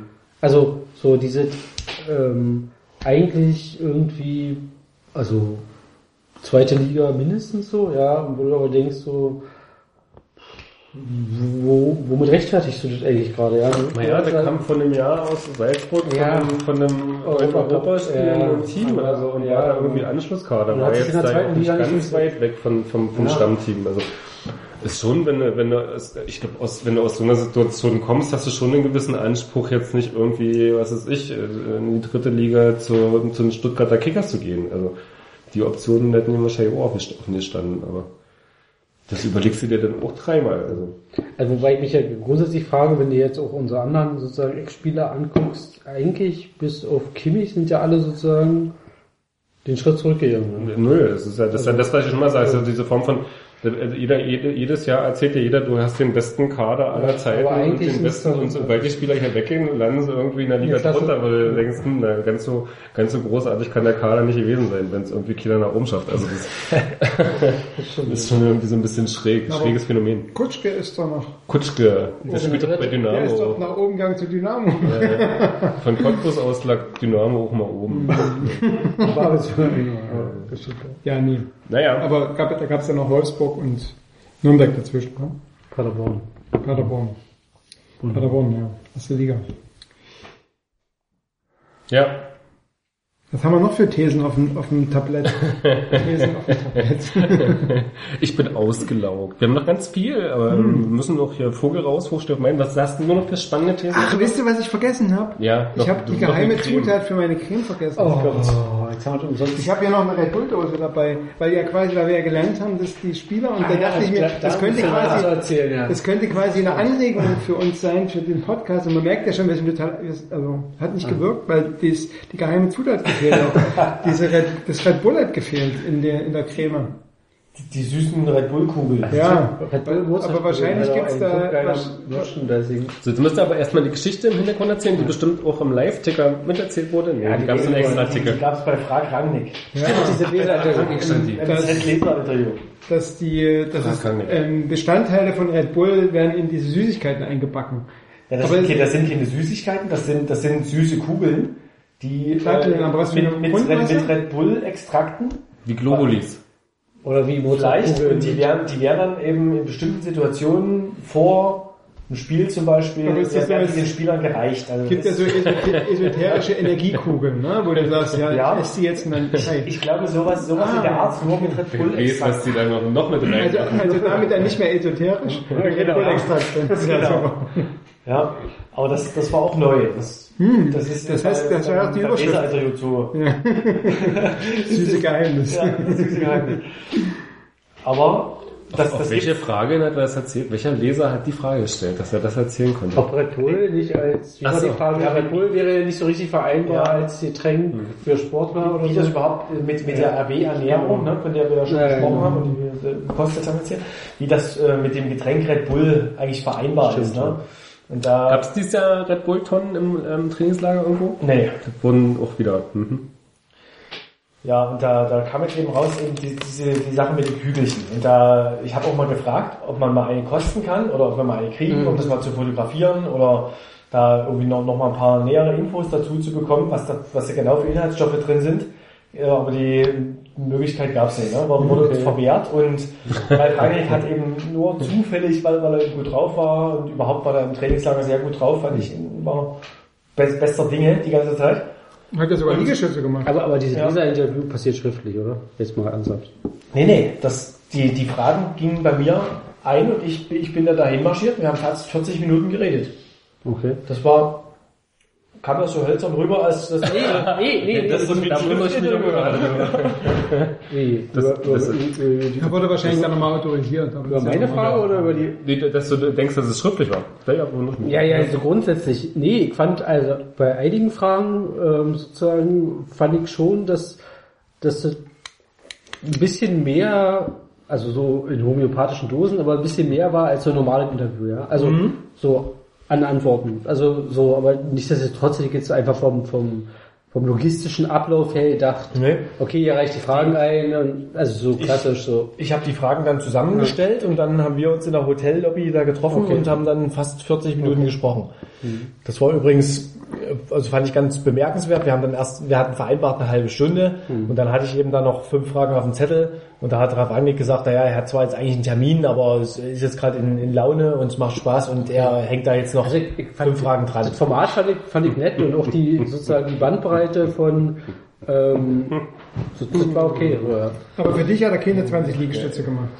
Nee, wir, wir haben keinen, keine Contests gemacht. Wir haben, wir haben weder Golf gespielt, noch Liegestütze Laufbahn. oder, Laufbahn. Genau. Nicht mehr viel übrig.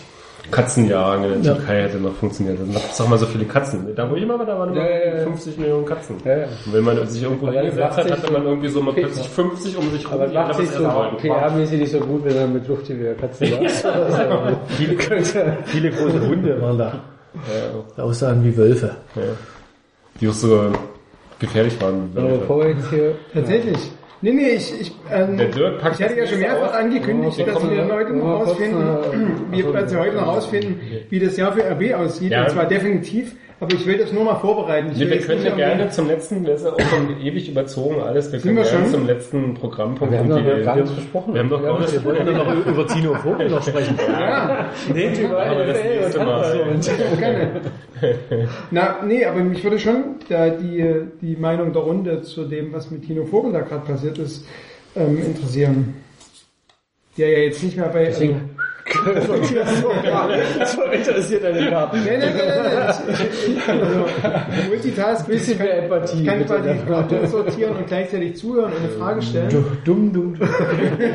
Aber wahrscheinlich wird sich niemand aus dem, also jetzt mal so von außen betrachtet, könnte man ja denken, ganz schön dumm gelaufen. Ganz schön, ganz schön, Ja. ja, auch, ne, so jemand, der verdient ist, na, über viele Jahre, der auch jetzt mit einer U23, die jetzt nicht, also, ne, man hat ja deutlich gemerkt, sie am Anfang der Saison brauchten, in die Saison reinzukommen und gerade am Anfang auch viel Lehrgeld bezahlt hat mit diesen ganzen roten Karten und allem, ne, also das, und dass er aber trotzdem da immer kontinuierlich mit der Mannschaft, auch an die Mannschaft geglaubt hat und die jetzt ja quasi vor der Winterpause nochmal so ein bisschen ins halbwegs gesicherte Mittelfeld Ich spiele so. seit drei Jahren keinen guten Fußball. Also ich gucke es mir nicht an, aber alles, was die Leute sagen, die hingehen und sich ein bisschen für Fußball interessieren und da auch ein bisschen anhören, das Na, ich hab ist immer so von eine Form von, oh, haben die Scheiße gespielt und aufgestiegen sind sie eigentlich nur, weil sie den anderen so körperlich überlegen waren, dass sie irgendwie nicht mithalten. Also ich habe sie in, ich habe sie in den U23-Spielen, die ich, die ich in dieser Saison besucht habe, als sehr motiviert. Natürlich mit Fehlern, mit Ja. weit aufrücken, dann Konter kriegen und sowas, aber schon als, also da gab es quasi eine, eine, einen hohen Motivationsanteil. aber ich glaube, Motivationsanteil ist nicht, wo mit du punkten kannst. Ähm, Also ich glaube grundsätzlich sozusagen an, an, an, dem, an dem Start jetzt in der Regionalliga ist der Vogel am wenigsten schuld, so, weil da gab es auch ein längere Interview mit ihm bei den AB-Fans mal irgendwie so, wo so ein paar Sachen durchklangen, sage ich jetzt mal, die auch vorher offensichtlich waren. Du hattest keine vernünftigen Verstärkungen vor der Saison, du hast permanent sowohl von oben als auch unten von der U19 die Abstellung. Wie willst du da vernünftig Trainingsarbeit machen, wenn du wahrscheinlich einen Tag oder zwei Tage vorher gesagt bekommst, ach, jetzt spielen drei oder fünf oder wie auch immer bei dir. Aber auf der anderen Seite war er doch de facto schon seit zweieinhalb Jahren jemand auf Abruf. Also weil er immer irgendwie so ein bisschen so ein zumindest hat man sich bei der letzten Fremdkörper unter diesen U-Trainern war irgendwie. Die U23 hat irgendwie nie so gespielt wie der Rest irgendwie darunter oder also bei der U17 oder 19 hast du irgendwie erkannt, das ist das Red Bull Gen, Spielsystem, wie auch immer, so. Und bei der U23 war halt irgendwie, da wusste, also für mich als Laie war immer so ein, naja, so, und in der Tat, also in der Oberliga noch, die haben die Leute einfach konventionell totgelaufen. So, es stand ganz oft, also so oft war ich jetzt nicht da, aber es stand ganz oft bis zur Halbzeit 0-0 oder irgendwie so.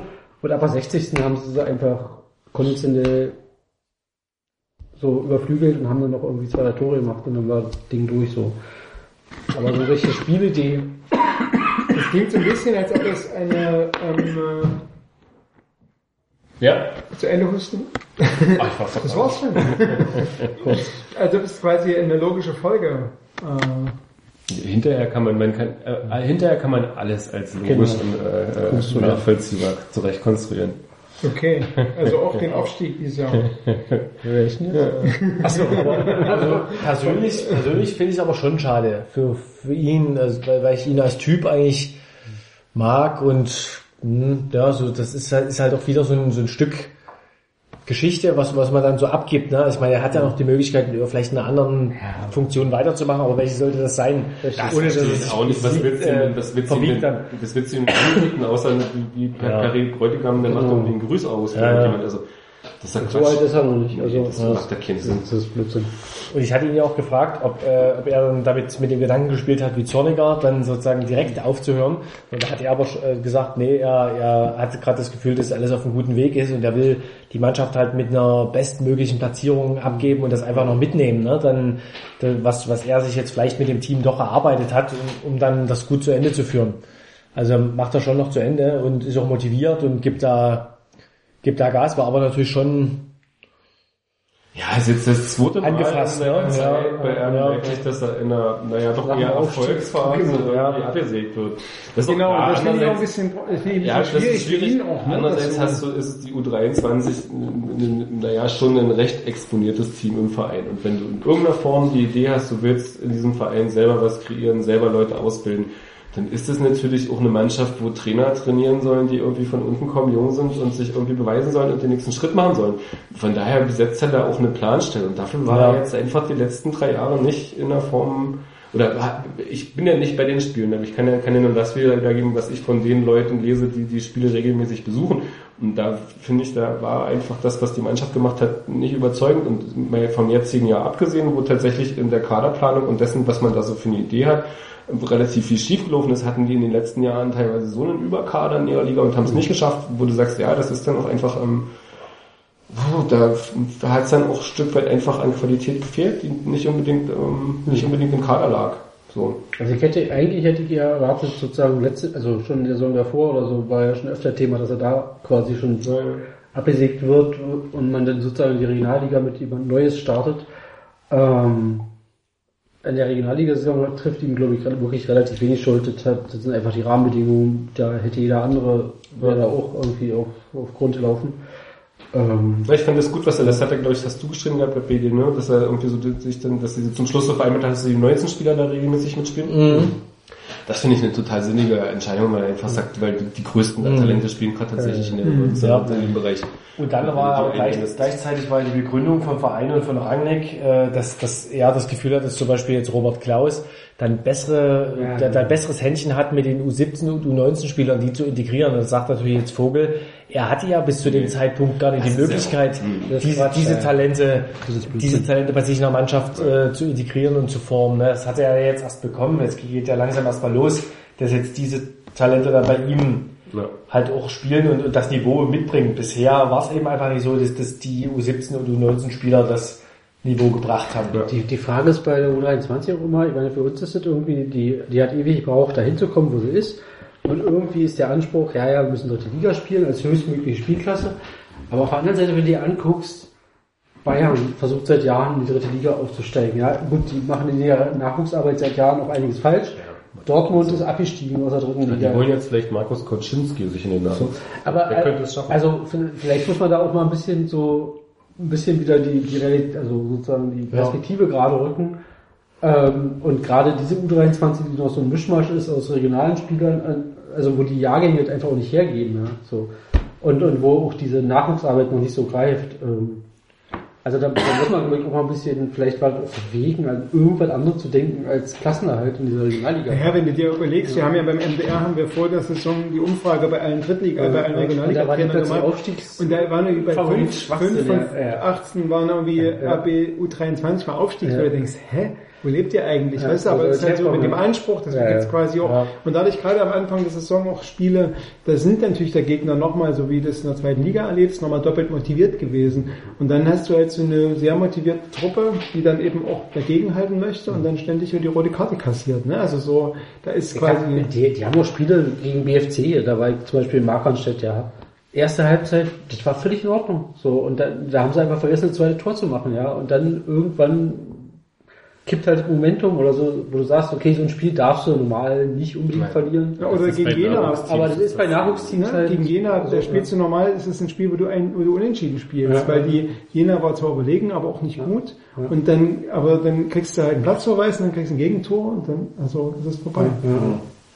Ich würde Tino Vohl jedenfalls wünschen, dass der vielleicht in der Liga nochmal eine Chance bekommt, ein anderes Team trainiert und dann da vielleicht auch so ein, so ein Stück mehr, ja, sagen wir mal, seine Trainerpersönlichkeit irgendwie ausbilden kann. Jetzt, ich fand das in dieser, dieser Sky-Dokumentation über das Nachwuchs, die Nachwuchsarbeit von RB halt auch so witzig, ne, wo, wo er dann da in dem, wie in dem Klassenzimmer saß, für der äh, der alte Herr, und, und, und, Warum? genau, und, und fragt so, ja, und Herr Vogel, wie lief's denn? Und dann, dann müssen sich da alle rechtfertigen. Und er sitzt da dann wirklich nur wie jemand anders, ja, es ist irgendwie keine Anfang 30 mehr oder so.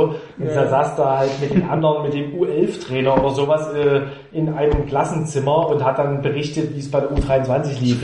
Ja, das ist, also da könnte ich mir vorstellen, da hat er vielleicht auch bei einem anderen Verein ein bisschen mehr, äh, mehr Selbstverständnis und Also so. ein bisschen so aus der Vergangenheit ist ja schon auch so, dass so, so die Anerkennung, er hat ja so, so die Zeit in Plauen, die dann damals so quasi fast vor, vor der dritten Liga standen, oder Mhm. Ja. was auch immer das damals für eine Liga war. Ähm, Da hat er übrigens Balakow gehabt, ne? ja, hat Balakow, Balakow genau. gespielt ja, da. der kurz seine dritte Karriere beendet. Ähm, da, auch da war ja schon immer so ein bisschen so diese Form von so richtig die Anerkennung für das, was er geleistet hat, hat er nie gekriegt. Ne? Das ist schon auch so vielleicht auch so ein Typproblem, dass er so als Typ so eine, so eine, was weiß ich, so eine Außenwirkung hat, wo, wo Nicht immer, nur Lautsprecher ist, ja, wenn irgendwie so Erfolg nicht ihm quasi als positives ange... Ja, aber andererseits, es, es gibt ganz andere Trainer so seiner Generation, die, die irgendwie viel, viel schlechter dran sind. Ich meine, er war da zur richtigen Zeit am richtigen Absolut. Ort, hat den Job bekommen, hat das jetzt lange gemacht. Ja, also ist vielleicht auch irgendwie da ein Stück weit der Lauf der Dinge und wenn er jetzt irgendwie, also ich hoffe, ich hoffe, er kriegt halt nochmal irgendwie eine gute Chance woanders in, in der, auf der, auf dem Niveau in der Liga und dann passt das ja für ihn, denke ich. Also sein Interview mit euch war mir auch schon, also war für mich so ein Signal, sozusagen, dass dieses ominöse, bisschen, vielleicht finden wir eine Position für ihn, Angebot keine, keine, keine Option ist. Glaube ich nicht so, nee. Also er hat zwar gesagt, er hat sich über seine Zukunft da gar keine Gedanken gemacht, aber ich kann mir das jetzt nicht so richtig vorstellen, was sollte das für eine Position sein. Nee, er wird jetzt kaum ins Scouting gehen. Da Genau, oder, ja. ich meine, die Tatsache, dass, auch, Ja. dass er euch das Interview gegeben hat, auch mit diesem so ein bisschen kritischen Ton, ohne sich alle Mhm. sozusagen Türen nach hinten zuzuschlagen, ähm, war für mich schon so ein Zeichen, dass das Angebot Schwachsinn ist. Also so, das ist so schwammig, was soll das sein, ja. Also das ist nicht Perry Bräutigam mit, keine Ahnung, mit 60 irgendwie, wo du sagst, okay, merkt ihr das? Ich glaube, so alt ist er auch noch nicht. Nee, naja, ich, keine Ahnung. Na, der hat 89 noch letztes DDR-Länderspiel Ja. gemacht. Aber da war er doch auch schon Ende 30 oder so. Ja. Der war doch so Also übelst alt, 60 in der, in der er Wendezeit schon übelst alt. Aber Anfang 30 würde ich sagen. Anfang 30. Aber selbst dann sind seitdem Wir können 25 gerne noch Jahre her.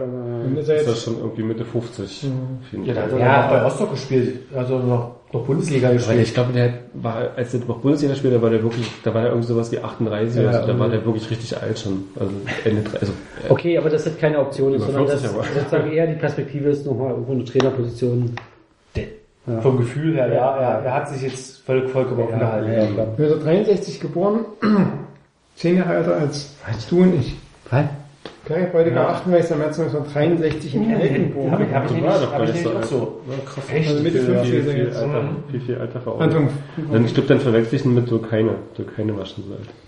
Was macht eigentlich So Türkei? was denke ich mir gerade aus den Fußballschulen leiten Das wahrscheinlich. irgendwo in Magdeburg. Ähm, ich bin, ich finde es auch ein bisschen schade für Tino Vor, immer noch mal da irgendwie jetzt den Bogen zu spannen, aber ich finde es tatsächlich im Sinne dieser, irgendwie da den Sebastian Hoeneß hochzuziehen, den U17, den Robert Klaus auf der U23 zu haben, also tatsächlich so diese jungen, Anfang 30 Leute da irgendwie in verantwortlichen Positionen Erfahrung sammeln zu lassen, finde ich tatsächlich so als Strategie in der Trainerausbildung finde ich eigentlich eine recht vernünftige Geschichte. Passt halt, ne? die wollen ja Trainer ausbilden und dann, ja, Was macht eigentlich unser ehemaliger äh, Lok-Trainer, der danach lief? Marc Rose, immer noch Marc Rose, diesen U16, U18 trainieren. U18. U18 Hätte seit er mal gedacht, dass der mal wieder zurückkommt irgendwann. irgendwann, ja. Ähm, vielleicht wird er neuer Trainer. Vielleicht. Der, der steht ja auch noch nicht auf der Liste. Ne? Ähm, aber was ist eigentlich? Ich finde ja, ich finde ja so ein bisschen in diesem Nachwuchsbereich äh, finde ich ja so den Frank Leicht, den finde ich da schon immer noch so ein bisschen. Der hat immer noch so ein bisschen, finde ich so ein bisschen diesen, naja, also eher so einen wirkt so wie ein Vogel, also so ein bisschen so deplatziert, so das schon einer der Erfahrungen im Männerbereich gemacht hat, der irgendwie von irgendwo gekommen ist, der jetzt nicht von unten als junger junger Trainer kommt, der wirkt immer so, als wäre der so auch so eher so ein Platzhalter für was Späteres, finde ich. Was ja auch dann dafür spreche, dass er nie, da, nie dafür im Gespräch war, irgendwie da als ähm, Zorniger zurückgetreten ist, wäre eher eine, eine logische Entscheidung gewesen, eher bei Vogel und Leicht mal anzufragen, als zum U17-Trainer zu gehen. und der war, stand da ja nicht zur Debatte, zumal er Leicht schon Bundesliga trainiert hat, also zumindest halt relativ weit oben. Und das kann ich jetzt wirklich ganz schwer einschätzen, weil ich habe mit dem noch nie länger gesprochen. Ich habe neben dieses nur so ein Trainingslager habe ich halt mit so Das ist ja wahrgenommen. auch ein Zeichen, ne? Der läuft so völlig Ja. unterm, unterm Ja. Radar in aller, in Aber allen das stimmt, Beziehungen. also was du sagst, dass, dass dann halt Bayer Lorzer damals hochgezogen wurde und jetzt nicht er vielleicht gefragt wurde. Gut, kann auch andere Gründe haben, dass vielleicht die U19 dann halt in dem, in dem Falle zu wichtig Ja. war, dass, dass sie ihn bei der U19 lassen wollten. Aber er hat, er hat ja schon die, die, den Kontakt, den direkten auch zu Rangnick und so, ne? Die, da ist ja schon diese Connection da. Also, ich, ich hatte bisher aber das Gefühl, dass der, dass der schon gewertschätzt wird im Verein. Aber ich kann es nicht sagen, weil Aber stimmt schon, der läuft aber da. und, oder? Also er scheint irgendwie so, keine Ahnung, ob Ja, vielleicht ist es ja Abschottung ist vielleicht oder ist es ja auch deswegen, weil er so fest im Sattel Ja. sitzt, dass er einfach läuft halt da so. Der ist halt irgendwie Mhm. derjenige, der da die Konstante ist und in dem nicht gerüttelt wird. Kann ja auch sein. Ist ja tatsächlich eher so von außen so eine Interpretation, dass man dann so denkt, hm, in so einer Idee von, wir haben hier einen Sebastian Hönes, der macht hier seine sch- nächsten Schritte in zwei Jahren, Mhm. dann übernimmt er vielleicht die U19 und dann geht's weiter. Ist halt so ein Frank Leicht schon eher, wo jemand, wo man sagt, der wirkt da so ein bisschen deplatziert in der Reihe. Aber ja, mal das ist sehen. natürlich ein interessanter Name, so, ne? Hönes. Dann, Also klassisch, äh, so wie diese, diese Felix Großnummer heute bei Ja. und der Weltmeisterbruder kommt. Das ist ja super. Zur hilft dir, ja, ja, hilft dir Ich im Fall der Fälle überhaupt zu nicht. manchen Klicks geholfen, ja, ein Hat der, hat, der, zu erwähnen. der, hat der bei Werder wirklich in der ersten gespielt? Zu- Also jetzt so eine, Ich verfolge Bundesliga nicht. Nee, ja, keine Ahnung. Wahrscheinlich hat er eine ein erste. paar, ein paar Spiele, glaube ich, ja. Okay. Und einen zweiten. Ich Aber das solltest du mal langsam anfangen, die Bundesliga zu verfolgen. Ja, ich höre inzwischen intensiver Podcasts, um mich so ein bisschen ranzutasten. Aber in der ersten Liga ist es fast ein bisschen schwieriger, ne? Die ganzen Podcasts. Ja, das stimmt. Ich habe auch schon ein bisschen Angst, meine, Blogliste zu bearbeiten. Ähm, ja, aber das Problem ist ja auch, also ich habe jetzt äh, sozusagen Rückrunde begann ja nur und erste Liga war ja nur ein, also sozusagen vorher, ehrlich, also mal von diesem Bayern HSV-Ding am Freitagabend abgesehen, ja, aber auch dieser Spieltag. Gab so diese Partien gesehen und dachte so, nein. Also du hast Sky und so, alles gut, aber eigentlich ist deine Motivation so bestimmte, also außer Gladbach, Dortmund, was in der Tat dann auch ein nettes Spiel war, aber der Rest war der, also Interesse und Unterhaltungswert null. Also und dann steigen jetzt noch RB uns dann 1000 auf. so, und Darmstadt und Ingolstadt bleiben drin. Das ist ja größte, Und Stuttgart und Bremen steigen ab, die beste Liga aller Aber, Zeiten. aber, aber überraschende Ja. Ergebnisse waren das schon. Ne? Also Ja, ich ja, habe irgendwie, ja, ich ja. habe getippt. Ich glaube, ich habe also ich habe zwei, zweimal die Tendenz richtig und sonst alles falsch oder so. war, war auf jeden Fall. Also, Es könnte ja ein Fingerzeig auf die nächste Woche sein. Auf die nächste Woche, was ist denn nächste, Nächste Woche? Woche ist Aufgang, Auftakt in, In die zweite Liga? zweites Jahr, in 2016 in der zweiten Liga. Ja. Aufgang. Auftakt. So. Und da hast du ja mal was vorbereitet. Ein Spiel ich hast du mal vorbereitet. vorbereitet. Wir stellen uns natürlich alle die Frage, Wir machen wie, jetzt Tattoo. Genau. Ich habe hier Karten mitgebracht, jeder zieht eine und das, was er zieht, wird ihm dann tätowiert. Und zwar auf eine, Ja. an eine Stelle, die Gruppe entscheidet, an welche Stelle. Das ist auch schön, dass er so ein Porno-Quartett mitgebracht Die schönsten Dildos aller Welt. Genau. Ich, ich sage mal bei dir Sturm. Ich entscheide mich bei dir für Sturm. Nein, wir, wir, sind, wir, wir werden ja gefragt. Wir, wir, Ja, gut, wir, so eine tolle. wir als Podcast werden ja gefragt, wie, was mit RB dieses Jahr passiert. Und ähm, äh, da sind wir natürlich in einer gewissen Zwang, Bringeschuld. Zwangsabstieg. Könnte sein, könnte sein. Also ich sage ja, wir wissen es nicht. Wenn du Statistiker bist und eigentlich dich schon in bis Dose leer sehr weit rausgelehnt hast, nämlich gesagt, es passiert nichts. Die steigen auf. Es gibt quasi statistisch gibt es keine Möglichkeit, außer dass sie Das nicht ich nicht gesagt. aufsteigen. Als Statistiker bin ich natürlich, dass es immer eine Möglichkeit ist. Ja, aber- nie keine Möglichkeit. Die, die, ich glaube, die Frage war, was macht dich so sicher, dass die aufsteigen? Und da sagst du die Statistik. Und das ist ja quasi Wahrscheinlichkeit. die Wahrscheinlichkeit, genau. Aber ich würde, ich würde im Sinne der Statistik, der Wahrscheinlichkeit nie sagen, dass es, äh, nicht eine Variante gibt, wo es andersrum kommt. Und ich möchte natürlich gerne die statistische, also das naturwissenschaftliche, was du äh, mitbringst und Statistik ist doch keine Naturwissenschaft. ähm, aber den Background, den du mitbringst, quasi ähm, mit der natürlichen Wissenschaft der Sterne zusammen.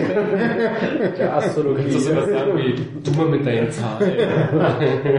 Kommen wir doch zu den relevanten Dingen. Deswegen habe ich mich heute einen Tag lang Zuckerkugeln und äh, im Clara Z Park nackt hingestellt und auf die Eingebung der Sterne Ja, das war. Dirk.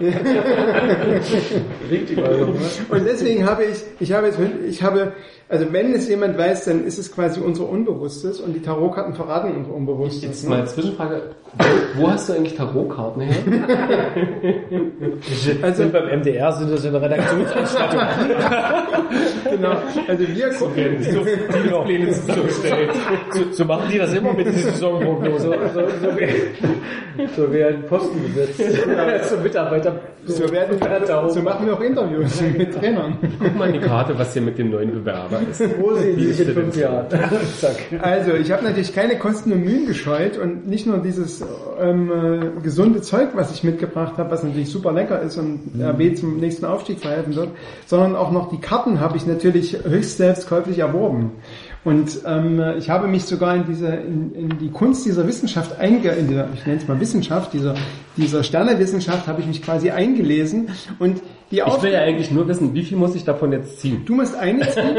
ähm, ich lege die mal hier aus. Du musst eine mit deiner linken Karte. Du, also die Aufgabe ist, du solltest quasi mit deiner linken Hand solltest du über die Karten fahren und dann bei dem Gefühl, da bei der Karte, wo du das Gefühl hast, ja, da piekt es mich an, solltest du zugreifen. Ich muss mir schon noch, noch mal ein Messer holen zum Aufspicken. Und was, was haben wir jetzt für Möglichkeiten hier drin? Also Linke Hand, nicht die, nicht die rechte, die linke Hand. Genau, die linke kommt vom Herzen ne? und so weiter und so fort. Das Unbewusste kommt vom Herzen und so.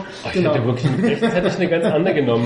Siehst du? Aber könnte er jetzt hier Platz 18 ziehen oder, Ja, oder was? Oder? könnte passieren. Und dann knubbeln wir also aus. Also ähm, es gibt im Tarot gibt es natürlich viele Karten und es gibt aber auch sogenannte Trumpfkarten. Und wir haben jetzt, weil RB Leipzig natürlich Trumpf ist ja völlig klar, ähm, äh, nehmen wir nur, Nur Trumpf- Trumpfkarten. Nur Trumpfkarten so. Und dann gibt es quasi in dem, ich habe auch, wie ihr seht, habe ich heute noch drei verschiedene Deutungsbücher gekauft, die ich natürlich alle auswendig gelernt habe. Und ähm, dann gucken wir anhand dieser Trumpfkarten, schauen wir, was das Jahr für RB Leipzig bringt. So, ich habe eine gezogen. Du hast eine gezogen. So, jetzt ist der nächste dran. Links. Kai oder Uli. Mit der linken Hand Ja, die links. links. Genau. Und ich muss jetzt Für alle, also das eher so drüber fallen. Zieht dich so bis ganz hin. Vor allem unsere Fernsehzuschauer sind jetzt sehr begeistert, weil das so sich so, ne? Weil so ein bisschen so ein heimlicher Jetzt Geist hier einzieht. Genau, genau. Es sind 22 Trumpfkarten, möchte ich nochmal für alle sagen. Und ähm, 22 Plätze wird die Liga erweitert. Kann es sein, wenn du Nummer 22 hast, dann könnte das ein Hinweis sein, dass auch von 18 plus 4 der vierte von der zweiten Liga vielleicht in die erste Liga aufsteigt. Oh, puh. Ja, genau. Uli überlegt noch, Uli, Uli spürt noch hin, wo es genau... Ich wo- spüre mal hier am Rand. Ja, sehr gut am Rand. Am oberen Rand vermutlich, ne? So, ich spüre ich auch die mal, ah, aufdecken? ihr, so, ja, genau. Und jetzt habe ich die. Aufdecken? Genau, jetzt decken wir alle auf, so. Ei, ei, ei. Ich habe den Teufel, das passt. ja, genau. Die sind ja, die haben eine ganz andere Bedeutung. Und ich habe den Tod. König der Turm. Und, der Uli hat den Turm. König und, der ah, nee, das ist falsch. Müssen wir nochmal ziehen. Hä? Ja, König der Stäbe ist leider keine Trumpfkarte. Ich weiß nicht, wie die sich hier reingemuschelt hat. Bitte zieh nochmal. So. Aber, Das den- heißt, übersetzt, RB mogelt sich in die erste Liga. Ja, wie auch immer. Aber ich meine, Wir kaufen, wir kaufen den wenn wir uns die Karten angucken, beim Turm, der brennt, Leute stürzen runter, sterben, ich habe den Tod, du hast den Teufel. Also wenn es quasi Klischees kaputt. ja, ja, wenn, es, Moment, Moment, die, die, wenn, wenn es Klischees über RB Leipzig gibt, dann werden sie hier genau erfüllt. Was hast du jetzt? äh? Ah, der Magier. Der Magier. Oh, ja. der Kai durfte nochmal. So, und jetzt besteht quasi die Aufgabe darin, die Karten zu deuten. Ne? Die gehen vielleicht möglicherweise alle in eine Richtung. Ähm, also der Teufel steht für das Böse, das Laster natürlich, sagt mir mein Buch hier. Und als, Wow. als, als dafür brauchst du ein Buch. Okay. und als, als Jahreskarte, wir gehen jetzt mal in die, in die Interpretation, als Jahreskarte, in diesem Jahr sollten Sie Ihren Keller aufräumen. Könnte die Interpretation sein, kein Abstiegsplatz, nicht im Keller sein. Den Nachwuchsbereich. Dabei wird manches ans Licht kommen, wovon sie nichts, wusstest und an, nichts wussten und anderes, von dem sie nur eine dunkle Ahnung hatten, wird plötzlich klar werden. Natürlich ist mit dem Keller die dunkle Seite unserer Wesensnatur gemeint, die uns immer wieder Dinge tun lässt, von denen wir im Nachhinein sagen, dass uns der Teufel geritten habe. Um diese Seite besser zu erkennen, bieten wir, bieten Ihnen die kommenden zwölf Monate genügend Gelegenheiten. Also ich glaube, also irgendwie hätte ich die Interpretation von Tarotkarten ein bisschen ambivalent, ein bisschen differenzierter im Hinterkopf. Ähm, was, Also der Teufel ist nun jetzt fragen wir mal den Matthias, was in Bezug auf RB sagt uns diese Karte?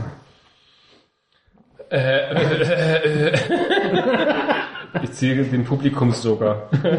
Also man könnte zum Beispiel als ähm, auf der Bewusstseinsebene ist der Tod die Begegnung mit der Schattenseite. Den Teufel. Ach nee, Mit der du- Ja, aber Schattenseite. wir haben da gerade gesagt, es muss der, der, Der Teufel, Keller, der Keller wird aufgeräumt. Genau, der Keller wird aufgerufen. Ja, aber weißt du, da, da, da, genau, da denke ich an Oliver Minzlaff, der, der die ganze Struktur auf der Geschäftsstelle neu ordnen will. Weißt du? Und da, Das ist der Keller, der, irgendwie so Sachen macht, die Nee, von der, denen- der, der, der ordnet dann vom Keller bis zum Dach alles neu. Keller. Jeder, jeder, unser Trainer, die Keller, die Trainer. Jens Sehr gut. Okay, also diese Interpretation haben wir schon mal. Ne? Die, die Zahl 15 sagt uns nichts, es sei denn, man könnte sagen, dass vielleicht die 15 am Ende der Hinsaison in der ersten Liga der Tabellenplatz ist.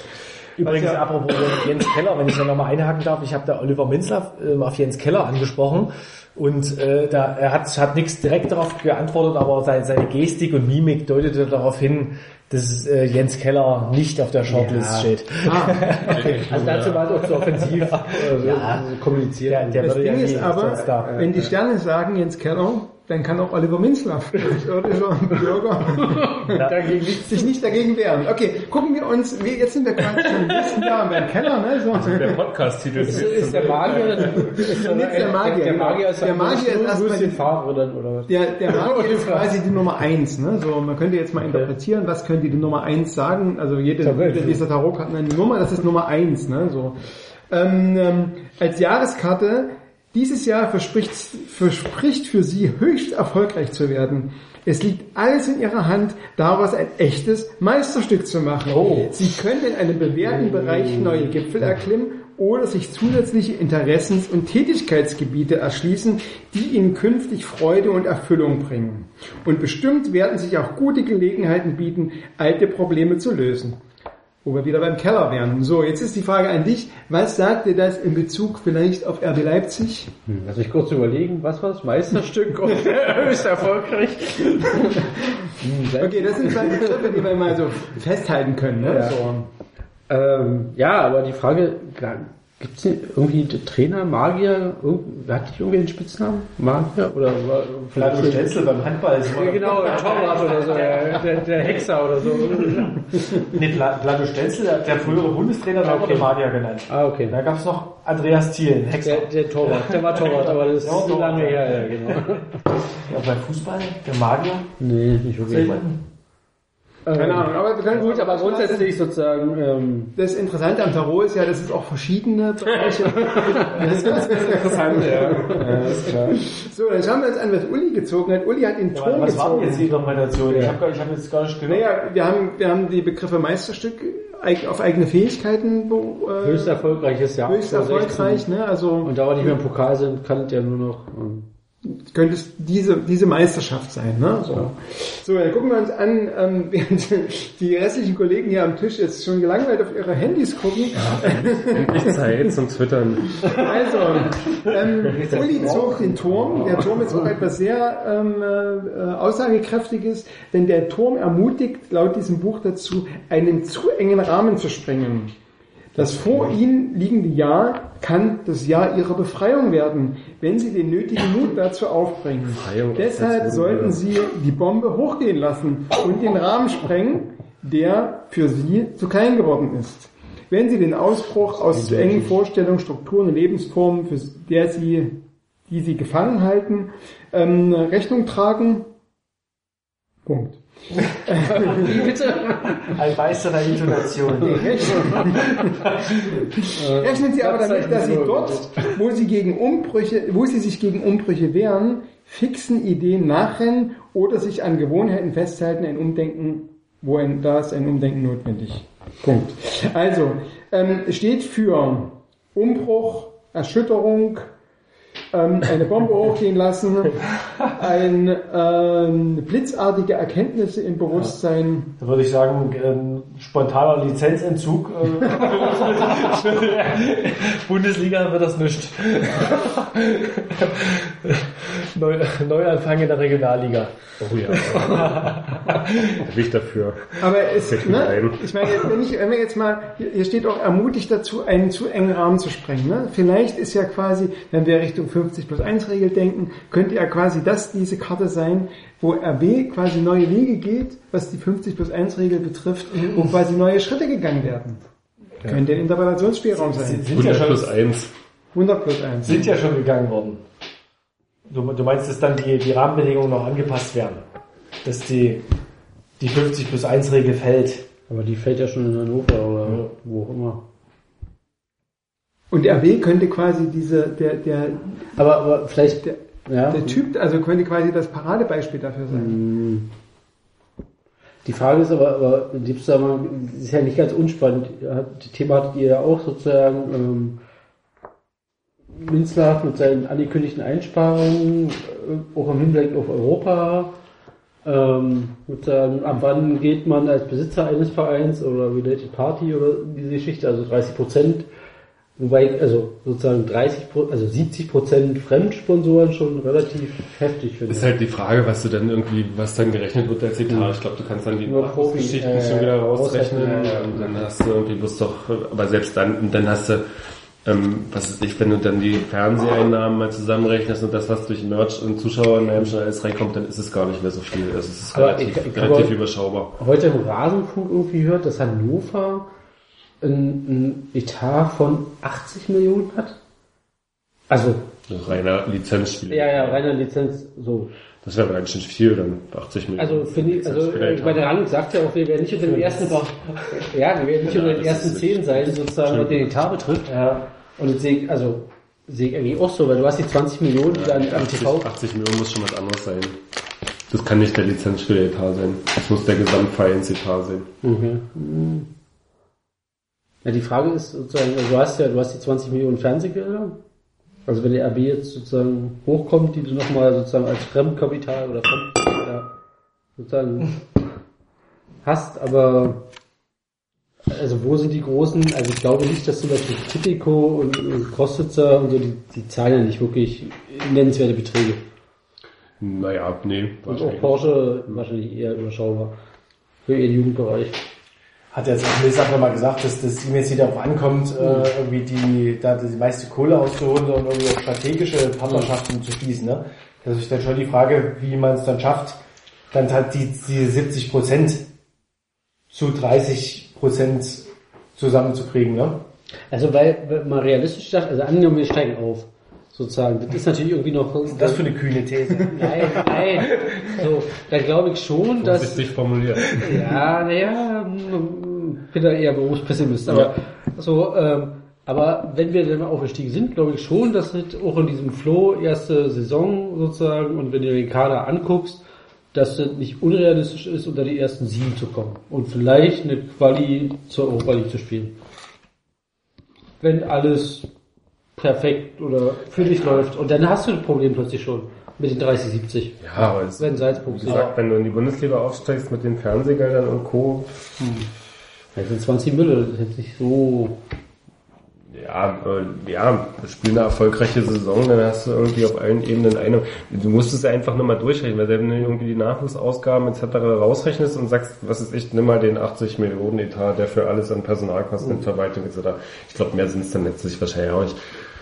Und ähm, davon irgendwie 30 Prozent, also sie- beziehungsweise 70 Prozent, das ist irgendwie dann auch nicht mehr so viel Geld. Das sind irgendwie 8 mal, 8 mal 57 Millionen, die du irgendwie reinkriegen musst. Da hast du 20 schon durch, äh, dadurch, dann machst du Zuschauereinnahmen, hast du nochmal 10, Merch hast du wahrscheinlich noch ein paar.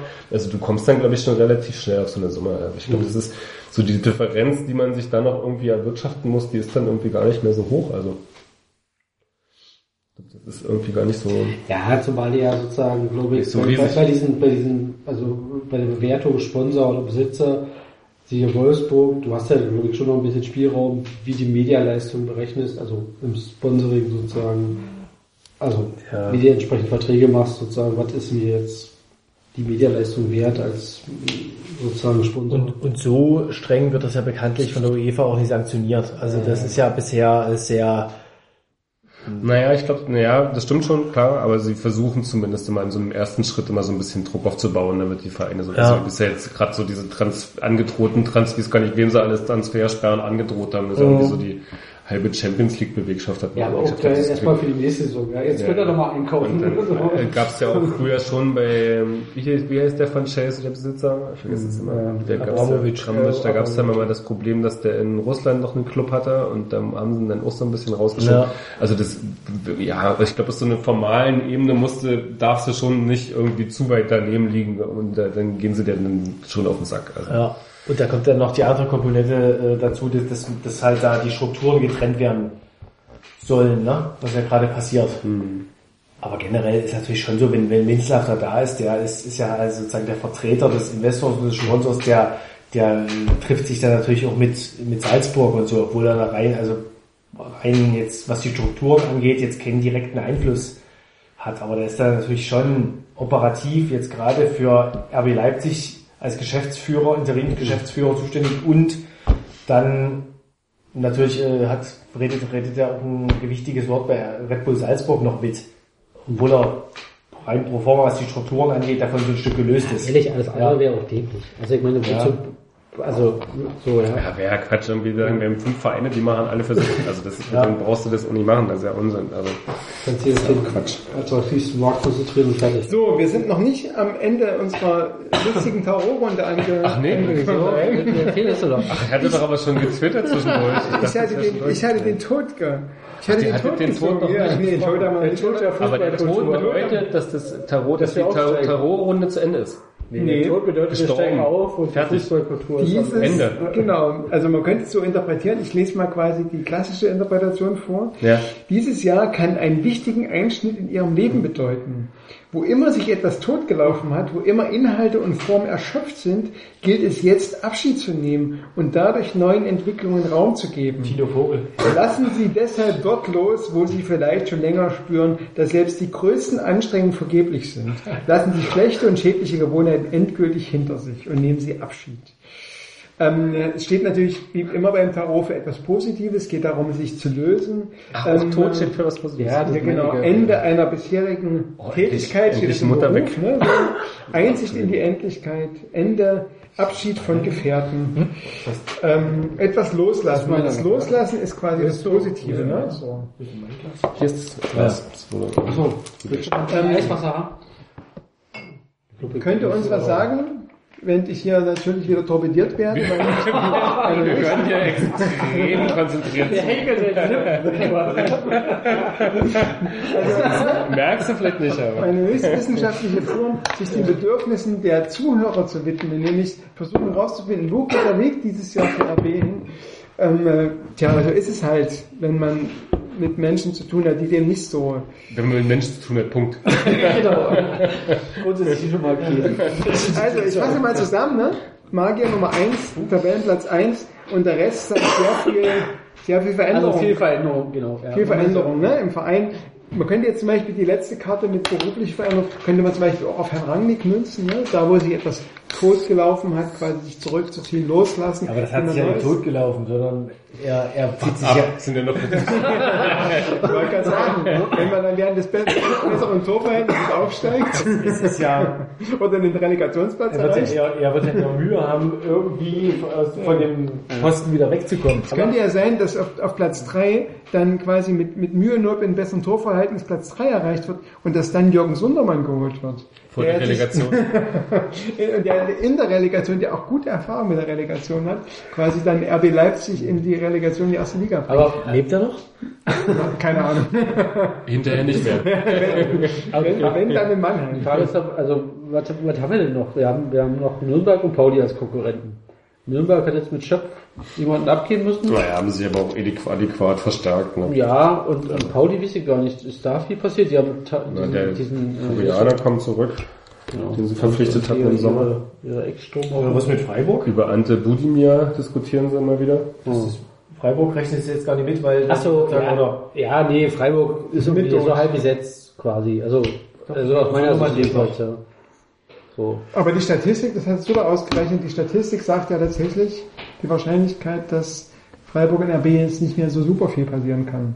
Rein, RB vor allem. ach so. Der Zweitplatzierte, Also, auch der punktgleiche Zweitplatzierte hat schon. Nicht punktgleich, ja. Freiburg ist doch drei Punkte stimmt, hinten ja. oder so. Vier, drei? Klar, Drei. Nee, der Abstand, ja. Nee, ja. Okay.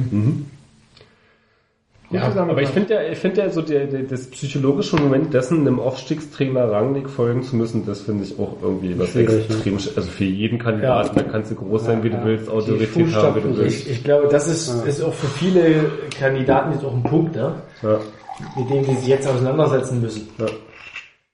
Das musst du dann erstmal hinkriegen, ne? So, Also ich glaube, bei einem Weinz hier, dem würde ich es wahrscheinlich noch zutrauen, dass er da so auf sich das irgendwie hinkriegt. Also ja, jetzt mal über Namen reden, die im Raum standen. Aber ja, wenn du irgendwie so eine etwas kleinere Nummer bist, die Autorität herzustellen, dass du dann derjenige bist, der das jetzt so macht und nicht bei jedem Schritt irgendwie beäugt wirst, was du gerade falsch gemacht hast, das ist schon echt schwierig. der wäre dann wahrscheinlich, bei so einem Sandro Schwarz oder so wäre das der Fall, ne? Aber zum Beispiel, ja, es, kommt halt auf die Persönlichkeit an, ne? Wenn, wenn man jetzt, wenn ich mir jetzt jemanden vorstelle, wie zum Beispiel René Weiler, ne, der auch mit dem Raum stand, der hätte auch die Autorität, so, der würde auch die Persönlichkeit mitbringen, da rauszutreten. Ja. Aber die Frage, die Frage ist ja vielleicht, muss man sich wirklich von dieser Trainerfrage irgendwie noch so ein bisschen, ich sehe, hattest du das mal geschrieben in einem Beitrag, vom Prinzip her geht es auch darum, oder war das in einem anderen Podcast, vom Prinzip her geht es auch darum, als Ver nein, ja. ich höre einen anderen Podcast neben dir, genau. Äh, vom Prinzip her geht es auch darum, als Verein, also Trainer haben eine gewisse Halbwertzeit. Die kann ein bisschen länger sein, ein bisschen kürzer, aber so die Schaf-Bremen-Zeiten mit zehn Jahren, irgendwie, die gibt's eigentlich nicht mehr. So zwei, drei Jahre, egal wie es läuft, und dann hat einer von, einer von beiden Parteien die Bedürfnis sozusagen nach Veränderung. Und die Frage ist doch eher sozusagen, dass du als Verein sicherstellst über deinen Sportdirektor, der eben nicht in der Schusslinie steht, dass du, eine, danke, war mein Glas, dass, dass du sozusagen die Philosophie, na, da habe ich deins voll okay. ähm, dass du die Philosophie und deine Sport, deine Idee von Fußball sozusagen verankerst du an der, an der Sportdirektorposition und eben nicht an der Trainerposition. So.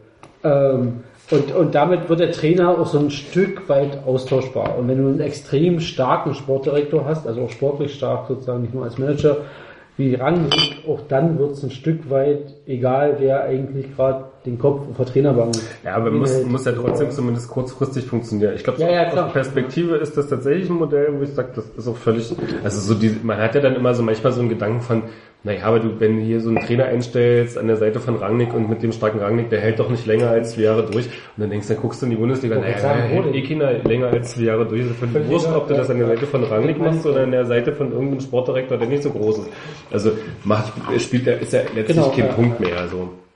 Und von daher ist das nicht die Rolle, aber ich glaube, so im ersten Jahr ist das schon nochmal noch mal eine andere Nummer, weil da geht es nicht darum, ob jemand zwei Jahre durchhält, sondern ob er irgendwie binnen einem Monat, zwei Monaten irgendwie nicht zerrissen wird, weil äh, die Medien drauf anspringen, dass er, was ist ich, zu unerfahren, ist er nicht zu unerfahren und nach Rangnick und hast du nicht gesehen, erstes Spiel verloren und äh, alles geht, alles geht bergab, das ist scheiße.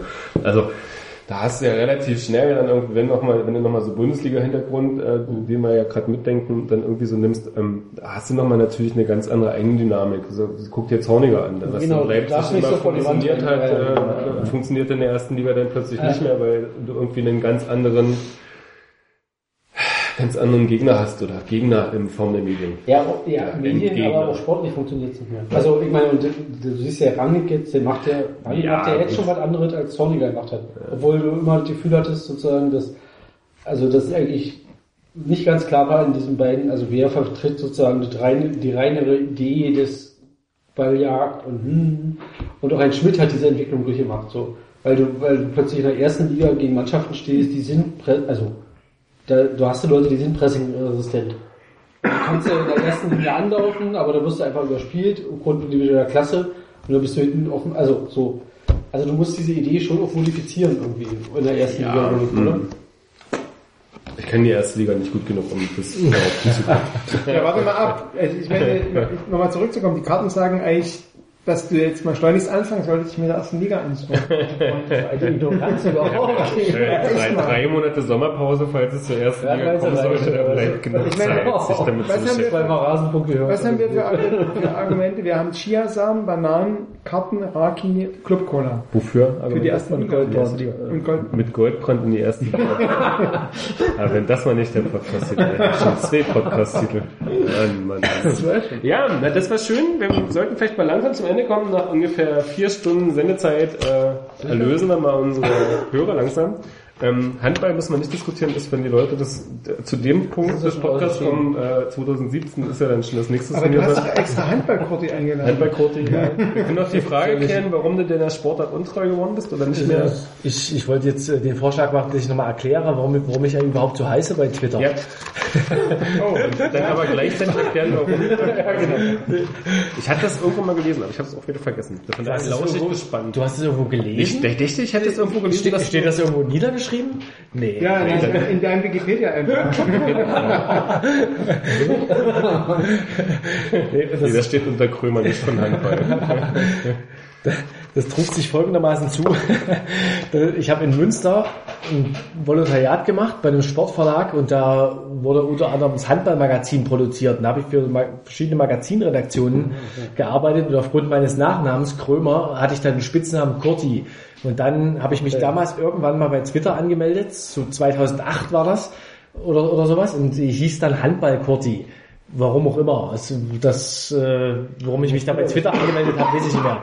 Und dann habe ich dann, dann, dann habe ich ungefähr, wie, wie lange muss, war das dann? Äh, ungefähr so sieben Jahre oder so, äh, keinen einzigen Tweet abgesetzt, war aber bei Twitter angemeldet. Und dann habe ich mich irgendwann daran erinnert, dass ich ja noch diesen Twitter-Account Handballkurti habe und habe die wieder aufleben lassen und habe jetzt aber den Namen nicht nochmal geändert, auch wenn der dämlich ist. Ja, das ist ein bisschen, führt ein bisschen in die Irre. Aber das ist ja genau.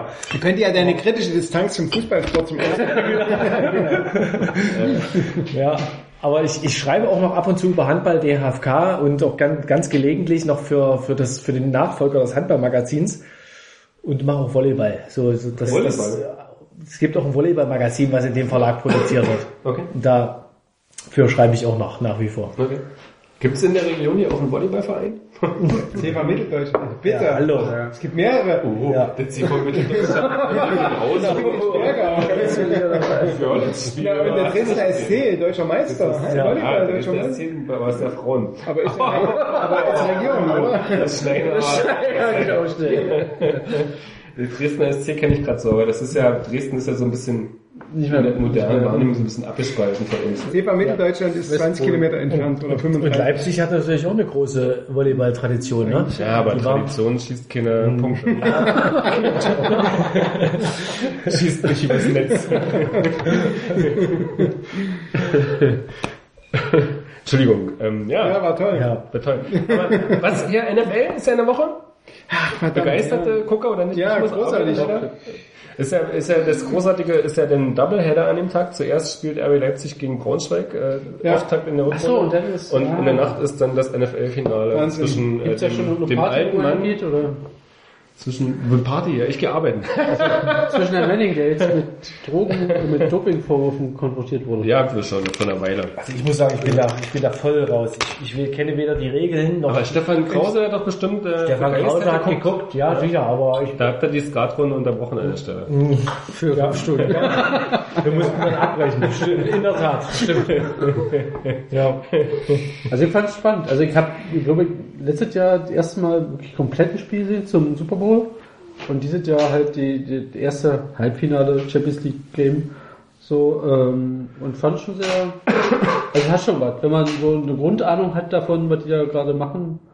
ist Ja, die schon- Grundahnung finde ich das einmal auch nicht so schwer. Wird ja erst Nee. schwer, wenn es ins Detail geht. Die Ja. Grundahnung ist, Aber- überwinde zehn Yards in vier Versuchen. Das ist jetzt irgendwie was, so eine, so eine Grundidee. Ja, aber nicht so schwer sozusagen, zu du, du kannst ja wieder passen oder du kannst sozusagen rennen und du kannst, hm, du hast eben diese vier Versuche und so. So in der Art. Aber es ist auch so eine Mode, ne? Also ich finde, ich, ich äh, verweigere mich jetzt extra, weil ich das Gefühl habe, jeder Ja, guckt also, jetzt NFL. also letztes Jahr, Ja, das der Super Bowl, der war, der war, der, ja, toll. Das sind diese, diese, diese 20.000, die ich schon seit vor 20 Jahren geguckt haben. Oh, jetzt, jetzt wird's Mainstream. Jetzt, wo, Ja. wo Bushi kommentiert wird's Mainstream, genau. Ich finde, an Buschi finde ich äh, gar nicht so schlimm, dass es Mainstream ist. Ich finde tatsächlich eher schlimm, dass die es äh, nicht hinkriegen, Sachen zu erklären, so richtig. Also hier bei dem, mit dem Patrick das ist ja der, den finde ich schon geil, aber so dieses Schumi, hast du nicht gesehen, Stecker-Duo, das ist schon, da wird so manchmal über vierte Versuche drüber kommentiert und Ja, gar ja. nicht zur Kenntnis nehmen, wo du denkst so, ey, hallo, hier passiert gerade was ganz, ganz, ganz, ganz, ganz, ganz, ganz Wichtiges. Das fand ich, das fand ich letztes Jahr beim, beim Super Bowl irgendwie besser. Also Ja. aus Erinnerung. So, Das war ja mein erstes Richtet-Game und, und da war mehr sozusagen parallel laufen, sozusagen, was passiert da eigentlich Ja. gerade und welche Optionen gibt es? Also gerade Ja. zum Schluss, das war ja, Ja, der Stecker so, ein- kann das so, so, so ein. Krimi, so, ja. So, warum wählt er jetzt die Variante und nicht die andere so? Und wir hatten ja kurz so, ähm, ja, auch nochmal, du, sagst ja, das war eher so eine Defense-Leistung, was ja stimmt, aber warum warum war bei, bei, bei New England eigentlich, warum haben die ihren Quarterback da nicht geschützt? Also der, der wurde ja permanent angelaufen. Na, weil sie es nicht können, weil sie Verletzungen hatten in der Offensive Line und es einfach dann nicht hingekriegt haben. Also das ist, ja, das ist schon die ganze Saison das Problem. Aber ich, ich glaube, ich mochte an dem Spiel so gerne, also du hast ja immer so dieses Klassiker bei Football, bei Football immer so diesen Klassiker von, ähm, äh, Leute finden es gut äh, für den Einstieg, dass so ganz viele Punkte sind. Ja, es ja. passieren so ganz ja viele spektakuläre Sachen und Pässe. und ich mochte das noch, nicht. ich mochte das noch nie. Ich, mich hat das, mich hat das so, ich, jedes Mal, es gab so Spiele, ich erkenne so meine ersten Super Bowls, die so gut, dann waren dann so Spiele, wo dann so der Running Back, also der, der den Ball trägt und rennt, so in jedem dritten Versuch irgendwie 20, 25 Yards durchgesprintet ist und ich bin verrückt geworden. Ich aber gedacht, das kann doch nicht sein, dass der jetzt da 25 Yards da durch die Gegend rennen kann und jedes Mal und dann Und hier kam der Quarterback nicht mal zum es, ja. das, war so, das war so ein Spiel von, die mussten wirklich so um jeden neuen Versuch mussten die so kämpfen und kämpfen und kämpfen. Ich fand das total geil. Also, Wobei die Broncos ja offensiv auch nichts mehr gekriegt haben. nee, aber es war irgendwie, das war ein Spiel von aller, aller größter, was dann so, so Neueinsteiger, was vielleicht als total langweilig empfanden, Nö, weil so, diese, diese spektakulären Szenen von, der fängt irgendwie den 50 Yard Pass irgendwie mit dem linken Zeigefinger äh, und holt ihn aus der Luft und weiß ich nicht. Also, Nee, das war nicht. das so Wird das dann rausgeschnitten, das letzte Stück? Ja, ich glaube, jetzt Ich glaube, das wird nur das sein. ja, wahrscheinlich noch niemand mehr jetzt. Aber schön für die drei, die jetzt noch da sind. Ja, was, Die auch folgen. aber Meinst du, dass da noch drei da? Ich gucke das, total- ich guck das, ich guck das total gerne. Ich Ja. mag auch äh, äh, Football. Das Problem war gerade die letzten zehn es Minuten. Fußball oder Football. Das Problem war, glaube ich, die letzten zehn Minuten, dass niemand, der da wirklich das mitbekommen hat, letztes Wochenende, die letzten Wochenenden, Aber konnte jetzt quasi, konnte, Der ich Lief denke, doch bei Sat 1. ja, genau, 20.000 Zuschauer. Das Nee, sind die immer noch, gute anderthalb Millionen oder so. dann sind es immer noch 69, nee, Das ist, ja, das ist ja das 78, Erstaunliche, dass es die erste Sportart seit 20 Jahren ist wahrscheinlich, die in Deutschland abgeht. Irgendwie, irgendwie so in so eine Verlangung. Aber ich glaube, die haben auch eine gute Sendezeit. So, die normale Liga-Termin ist ja so Sonntagabend, 19 Die. Regel das ist ja ja, super. Die Regel ist ja trotzdem beim, bei- auch bei Radiosendungen, bei Podcasts, dass man Dinge erklären muss Nee. und nicht nur über Dinge reden muss. Ach, darüber reden wir nachher. Ja, Weil, bitte. ich, weil Leute, die, du musst Dinge, nicht streiten ich im Podcast. vermute- Und jetzt auch nicht streiten Doch. im Podcast. das gibt ein bisschen Drive, weißt du, da denken Grundlage Leute, ist, wir halten die Zugangsbarriere richtig hoch, damit, damit die Sache schön in die jetzt schlage ich mich auf die. Seite von dem oder dem, also streiten kann man gut. Nee. Man muss dann sich wieder vertragen. sind nicht so bei so einem öffentlich-rechtlichen Rundfunkspodcast. Wir, wir sind ja nicht bei nicht öffentlich-rechtlichen Rundfunk. Du finanzierst dich durch Werbung. Ja. Werbung. Und die Chiasamen habe ich auch übrigens zugeschickt bekommen. Bio-Werbung kommen wir nicht ins Haus. Bio-Werbung. So, und dann äh, noch dein Favorit für den Super Bowl? Wenn du zusammenkriegst, wer spielt, darfst du noch von deiner Banane abbeißen. Mit Macadamia. Einer der Mannings gewinnt. Einer der Mannings, der großartig. so soll es sein, so zurück, in, zurück ins Funkhaus. Ja, wir freuen uns alle hier am Tisch. Ähm, äh, Uli wird sein... Hast du schon mal Super Bowl geguckt? Oder ist es ein, Noch nie. Dann dies Jahr dein erster, offensichtlich. so als Abschluss nach dem Arbeitstag, äh, wenn du den Text geschrieben hast. So nimmst du an, dass ich so lange brauche oder bis früh, früh um drei oder was kommt? Jetzt geht die Vorberichterstattung wieder um 20 Uhr 15 los. also So, 21, und dann, 15. und dann geht das fünf Stunden oder, oder länger. An, Ankick ist irgendwas wie um 0 Uhr oder so. Also ich glaube, letztes Jahr war es irgendwie so halb fünf oder so morgens. Naja, manchmal hat man Glück, dass man Äh, gleich auf Arbeit gehen kann. Genau, ja. Guckt ihr Tennis eigentlich? Ich, ich will jetzt mal Ja, aufstehen, ich will jetzt mal äh, Tennis Frauen, Für Angie. Frau, Frauenfinale gucken. Finale, ja. ja. Also Fin- Finale Das gucke ich dann schon nachts. Ist aber erst am Samstag früh. Ach, das ist ja früh. heute Das ist ja gar nicht nachts, das ist ja früh. Das ist morgen um fünf Ja, oder so. nee, das ist 9.30 Uhr, habe ich heute gelesen. Ach so, okay. Nee, Tennis quasi irgendwie abends. mit- Session. Aber ist das jetzt, äh, ist das heute oder ist das morgen? Samstag früh. Samstag, Samstag der 30. Hm, verstehe. Ähm, früher habe ich sehr gerne Tennis geguckt, aber dieses Jahr, nee, ich würde mich auch Deutscher Und wann spielt denn unser Handball ums Finale? Am Nach dem Halbfinale. Ja, ums Finale. Also, Ums Finale also ist dann das das ist sprich das Halbfinale. Finale ist, ist Sonntag 17 Uhr. Und das Halbfinale ist dann dementsprechend. Halbfinale ist, ist Freitag äh, 18 Uhr, Also 19 Uhr, 18 Uhr, 19 Uhr. Ich glaube 18, 15 oder so. Ja. live in das erste.de. Das erste. Oder Da geben Sie hin, meine Sportschau.de. Gebühren. genau. Zu Recht. Für den Erfolg. Ähm, ja, Tennis. Die tote, die sterbende Sportart. Aber demnächst ist ja in Leipzig, das ist ja auch noch parallel zum äh, Braunschweig-Spiel, ist ja noch Fed Cup in Leipzig. Deutschland gegen die Schweiz. Da kann ist vielleicht Angelique Kerber als frisch gebackene Australian Open-Siegerin spielt dann hier bei uns in Leipzig. In der Messerhalle. Echt? Verrückt. Okay. Also wer jetzt nicht Lust gekriegt hat, äh, sich noch Ticket zu holen für die Messerhalle, für den großen Fight gegen die Schweiz, dann weiß ich nicht weiter. Nein. Kennt jemand eine Tennisspieler aus der Schweiz? Dirk? Mit Tennis, ja, Tennisspielerin Schweiz? das ist nicht meine Kernsportart. Nee. Fußball, Biathlon, nordische Kombination, Skispringen. Kennst du eine Biathletin aus der Schweiz? Natürlich, ähm, Selina Gasparin. Wirklich? Natürlich. Wow. Also, mit diesem äh, äh, Blick der Bewunderung, den ich äh, nicht imitieren kann. Und das sind äh, übrigens zwei Zwillingsschwestern. Die, der, der, der Name ihrer Schwester fällt mir auch Zwei nicht ein, Zwillingsschwestern. Ja. Also zwei Schwestern, Gas, die Gasparin-Schwestern, Zwillingsschwestern.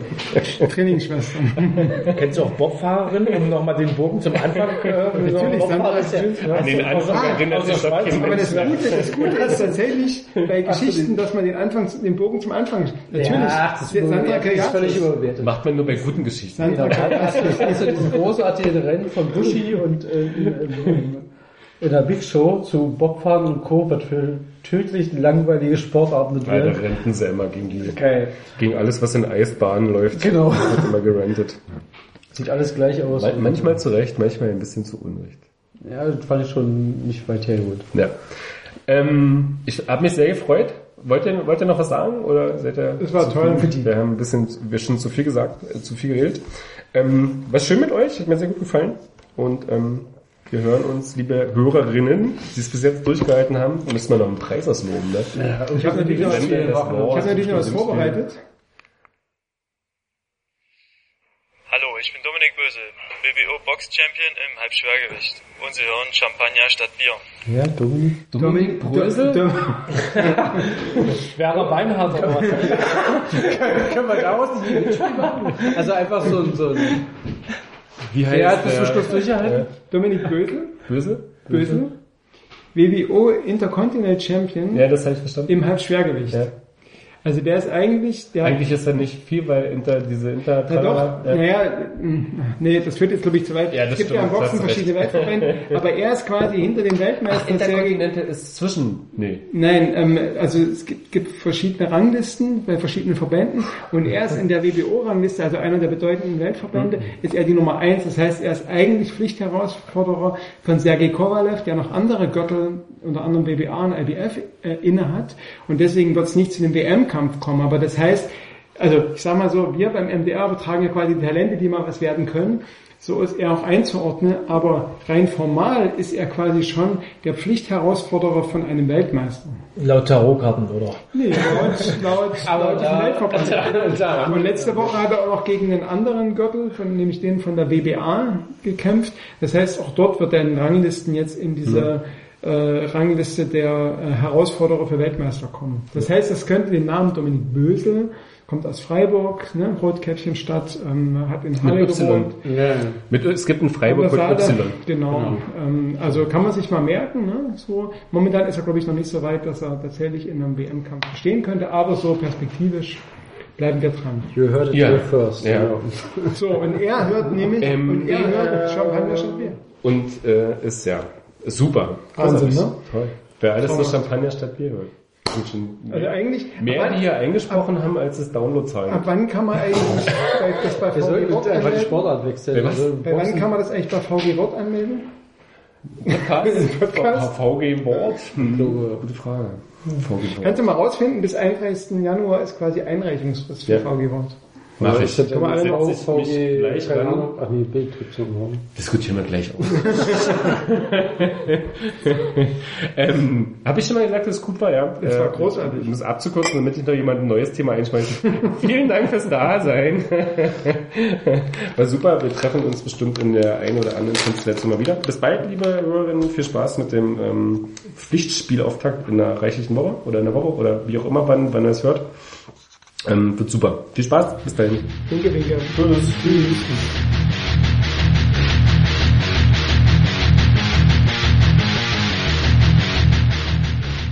Champagner, Bier. Härteste Fisch im Podcastbecken.